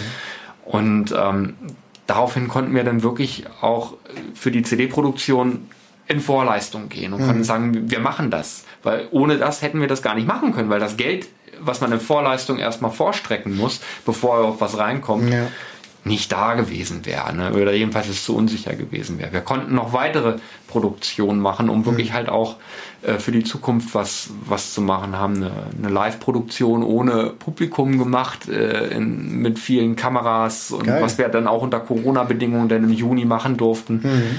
Ähm, und was alles so in Zukunft dann noch kommen wird. Also da haben wir viel Möglichkeiten gehabt und natürlich uns auch freuen können. Das war äh, vielleicht auch ein paar Wochen im Vorfeld auch ein bisschen ruhiger schlafen konnten. Mhm. Die Leute haben sich gefreut, ein schönes Absolut, Konzert ja. zu kriegen. Online zu Hause auf dem Wohnzimmer, die haben da alle bei Facebook gepostet, wie sie dann da sitzen mit einem Bierchen ja, oder. Ja, das ist, das ist die neue Konzertkultur. Genau. Ja. Und wir haben uns auch äh, gesagt, wir, das wird vielleicht so ein bisschen auch generell die Zukunft bleiben, ist auch in regelmäßigen Abständen, auch mit genügend Abstand natürlich, mhm. wie dann mal wieder eins zu machen. Das nächste ist zum Beispiel für zweiten Weihnachtsfeiertag geplant, wo mhm. wir ein Online-Konzert als komplette Fünferbesetzung diesmal machen wollen. Es wird ja immer auch ein bisschen aufwendiger. Ja. Und es soll ja auch immer ein bisschen anders sein, dass nicht jedes Konzert gleich ist. Ne? Mhm. Von den Songs und äh, von der Besetzung. Mal ist Simon dabei, ja. mal ist Matze dabei, mal sind wir zu viert, mal zu fünft wie das so gerade auch so zeitlich und überhaupt gemacht werden durfte. Ne? Mhm. Ne? Durften ja auch nie so. Ganz kurz nochmal zu den Streams. Du sagst, ja. ihr macht die eigentlich gratis und äh, mit virtuellen Hut. Ja. Macht ihr das immer so oder habt ihr auch welche gemacht mit, mit Ticketverkauf? Also das waren die amerikanischen Streams, die wir aber auch nicht selber organisiert haben, mhm. wo wir eigentlich äh, für, jem, für einen anderen Veranstalter gestreamt haben. Ja. Die Amerikaner haben das über so eine äh, Stageit heißt die Plattform, über so eine äh, Streaming-Plattform gemacht, mhm. wo man dann so virtuell so Coins kaufen musste. Okay. Ne? Und das war auch recht, auch eine simple Funktion, aber die Leute mussten dafür Tickets kaufen, um überhaupt in diesen Showroom reingelassen mhm. zu werden. Ne? Also da war das okay. so, aber wenn wir selber das organisieren, möchten wir das gerne so machen, weil den Leuten das frei stehen soll. Es gibt ja vielleicht auch Menschen, die selber in finanzieller Not sind, die sagen, ich möchte gerne, ich möchte gerne sehen, ich würde mich freuen, ein Konzert mhm. sehen zu können, kann vielleicht auch gerade nichts reinwerfen. Die brauchen sich gar nicht zu schämen, äh, weil sie ja auch irgendwie anonym sind. Ja, ne? ja Und äh, jeder kann das geben, was er gerne möchte. Mhm. Und äh, das ist ungezwungener und wir haben das Gefühl, dass es die Leute auch äh, sich da freier fühlen und mhm. äh, ach, jetzt muss ich Tickets kaufen, auch da habe ich gar keine Lust drauf ja. und dann funktioniert es vielleicht nicht. Und äh, mhm. so ja. war das die beste Entscheidung tatsächlich. Ja. Wo, wobei ich glaube, es hängt auch davon, davon ab, was man so ähm, ähm, anzubieten hat. Ich sag mal. Ne? Also letztens zum Beispiel war ja, ähm, habe ich auch in dem Podcast von erzählt, Lord of the Lost. Ja. Die haben ja diese ähm, Swan Songs heißt glaube ich. War das der Hammer, wie die das aufgezogen Geil, haben? Richtig. Ich fand, ich war begeistert. Ja. Und dass die dafür mindestens, sie haben es auch freiwillig gemacht, aber mindestens 15 Euro verlangt haben, das war absolut berechtigt. Total. wahrscheinlich sogar noch zu wenig. Ja. Also das fand ich fair, dass die 15 Euro gemacht haben. Oh, was, was man da geboten bekommen hat. Ich habe ja auch in dem Podcast ein bisschen davon geschwärmt. Ich weiß nicht, ob du den gehört ja, hast. Ja. Ähm, die Kamera, also die Bildqualität die, also, hi, also ja. ich bin ja jetzt, du siehst mit Spannung. Ja. Total super. Soundqualität total super. Hammer. Die, das war eine Blu-ray. Das war eine fertige Blu-ray, die ich mir zu Hause eingelegt habe. Von der, der Qualität war, her, genau. Oh, und ne? auch wie die, wie die, wie das Publikum mitgenommen wurde mit der ja. Kameraführung, mit den Ansagen und so, alles ganz ruhig und so. Das fand ich nämlich das Schöne und das ist auch das, das Wichtige, was auch viele, viele glaube ich nicht, oder ja, was viele auch vergessen. Bei diesem Konzert wurde es tatsächlich ganz bewusst gemacht, wir sind hier alleine, ja. wir haben kein Publikum, das Publikum sitzt davor. Das heißt, wir müssen jetzt keine großen Gesten machen, nicht rumhüpfen, bla bla, sondern ja. wir machen jetzt wirklich so ein schönes, stilles Konzert. Und das ja. ist fantastisch. Ne? Ja. Und dafür dann das hinter eine Paywall zu stellen, finde ich vollkommen okay. Total. Na und klar. andere Sachen, das muss man halt dann selber abschätzen. Na klar, bei Lord of the Lost, bei der Musik, so wie sie es aufgezogen haben mit dem, mit dem äh, String Ensemble und den, äh, den ganzen Team, was dahinter steckt und der großen Fanbase, die die Band ja. natürlich auch hat, ist das auch der richtige Schritt gewesen. Mhm. Ne? Akustische Musik ist irgendwie immer so mit diesem Living Room Touch irgendwie so und ja. das ist auch genau das. Also das wäre äh, wäre sicherlich auch eine tolle Sache, das so zu machen. Ähm, aber wir haben erstmal gesagt, wir gucken mal, wie das überhaupt angenommen wird. Und wir planen ja auch, nee, andere Streams etwas anders zu machen und gucken ja. auch mal, was im nächsten Jahr noch alles so passiert und mal andere Location zu haben, mehr Kameras einzubinden. Aber das Equipment dafür haben wir nicht.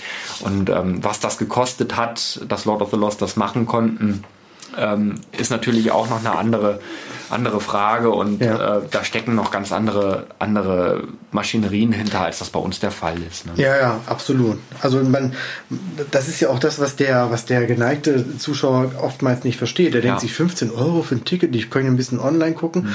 aber wenn dann da, ich weiß gar nicht, wie viele Leute dabei waren, wenn dann 1000 Leute zugucken, alle zahlen 15 Euro, dann geht die Band wahrscheinlich mit nur Null raus. Ne? Jo, das und das muss man halt so sein. auch nochmal vor Augen halten. Na klar, und selbst wenn was übrig bleibt, äh, müssen da ja auch viele Leute eigentlich von bezahlt werden. Wenn man das mal in Stundenlohn umrechnen würde, wäre das sicherlich bei weitem kein genau. Mindestlohn. Und das Equipment, das hat ja auch, das hat man ja nicht einfach so im Keller stehen, nee, was da ist. Das ne? leiht man sich von, von Firmen dann entsprechend genau, vielleicht, ja. die einem das zur Verfügung stellen.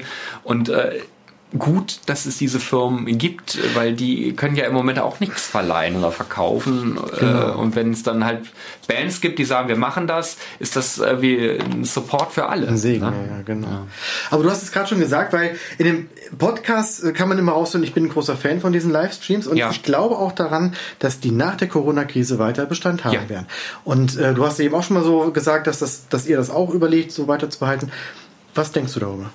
Ich äh, finde, das ist, es ist ein bisschen zukunftsvisionär und ganz wichtig, denn äh, so ein Podcast, der muss, äh, Quatsch, ein Podcast, Entschuldigung, ein Livestream. Podcast auch, äh, ja. Podcast auch.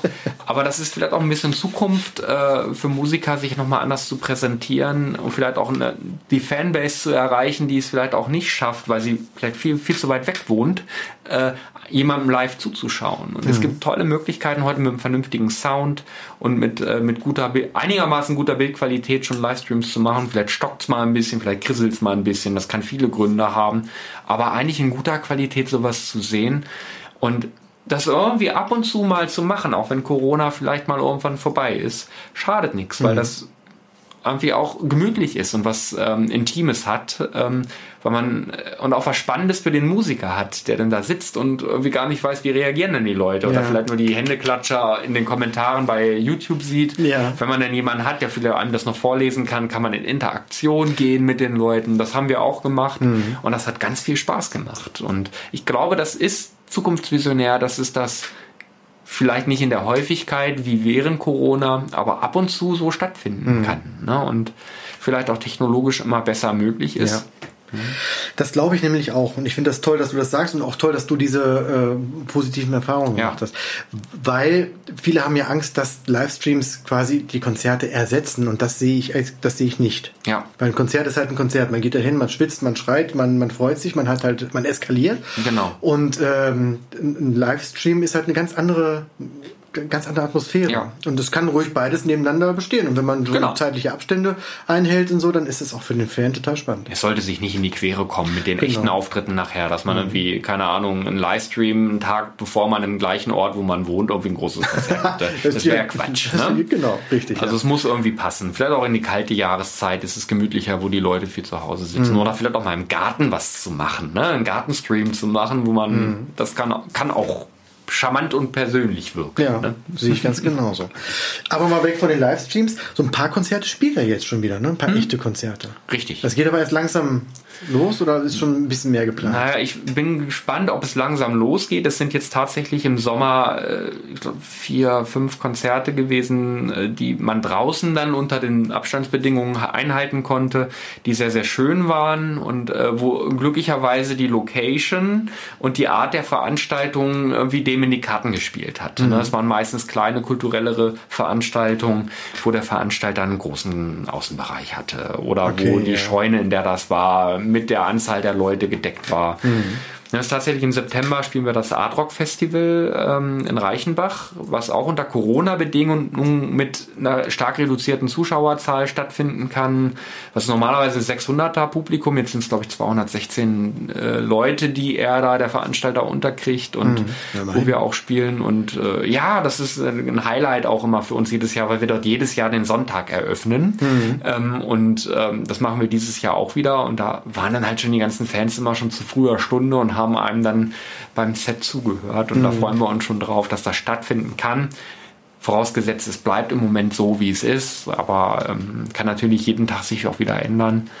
das steht jetzt zum Beispiel noch an. Oder in, in einer Kirche haben wir ähm, im, im, November auch einen Auftritt, äh, die aber auch groß genug ist und wo eine begrenzte Anzahl an Leuten über drei Etagen verteilt dann sitzen kann. Mhm.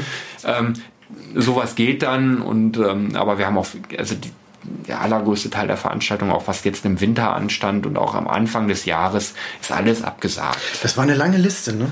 Ja, eine sehr, sehr lange Liste. Mhm. Tatsächlich wäre für uns wahrscheinlich das erfolgreichste Jahr gewesen und jetzt da haben wir halt viel Zeit für andere Dinge mhm. gehabt. Ne? Ja, wenn es gut läuft, ähm, dann wird sich das ja eins zu eins ins nächste Jahr verschieben. Das ist vielleicht nicht ganz so, aber ähm, dann wird das das nächste Jahr euer ja, erfolgreiches Jahr. Vielleicht auch 2022 erst. Also, ja. wir, wir, wir gehen mal davon aus, dass es vielleicht noch ein bisschen schwierig bleibt und wenn es anders kommt, freuen wir uns umso mehr. Mhm. Okay, genau. Nächste Frage hast du fast schon beantwortet, nämlich was ist in Zukunft geplant? Aber du hast ja gesagt, ein paar Konzerte habt ihr. Flaming Row, na gut, Zukunft in drei Jahren vielleicht. Ja. Äh, aktuelles Album habt ihr draußen.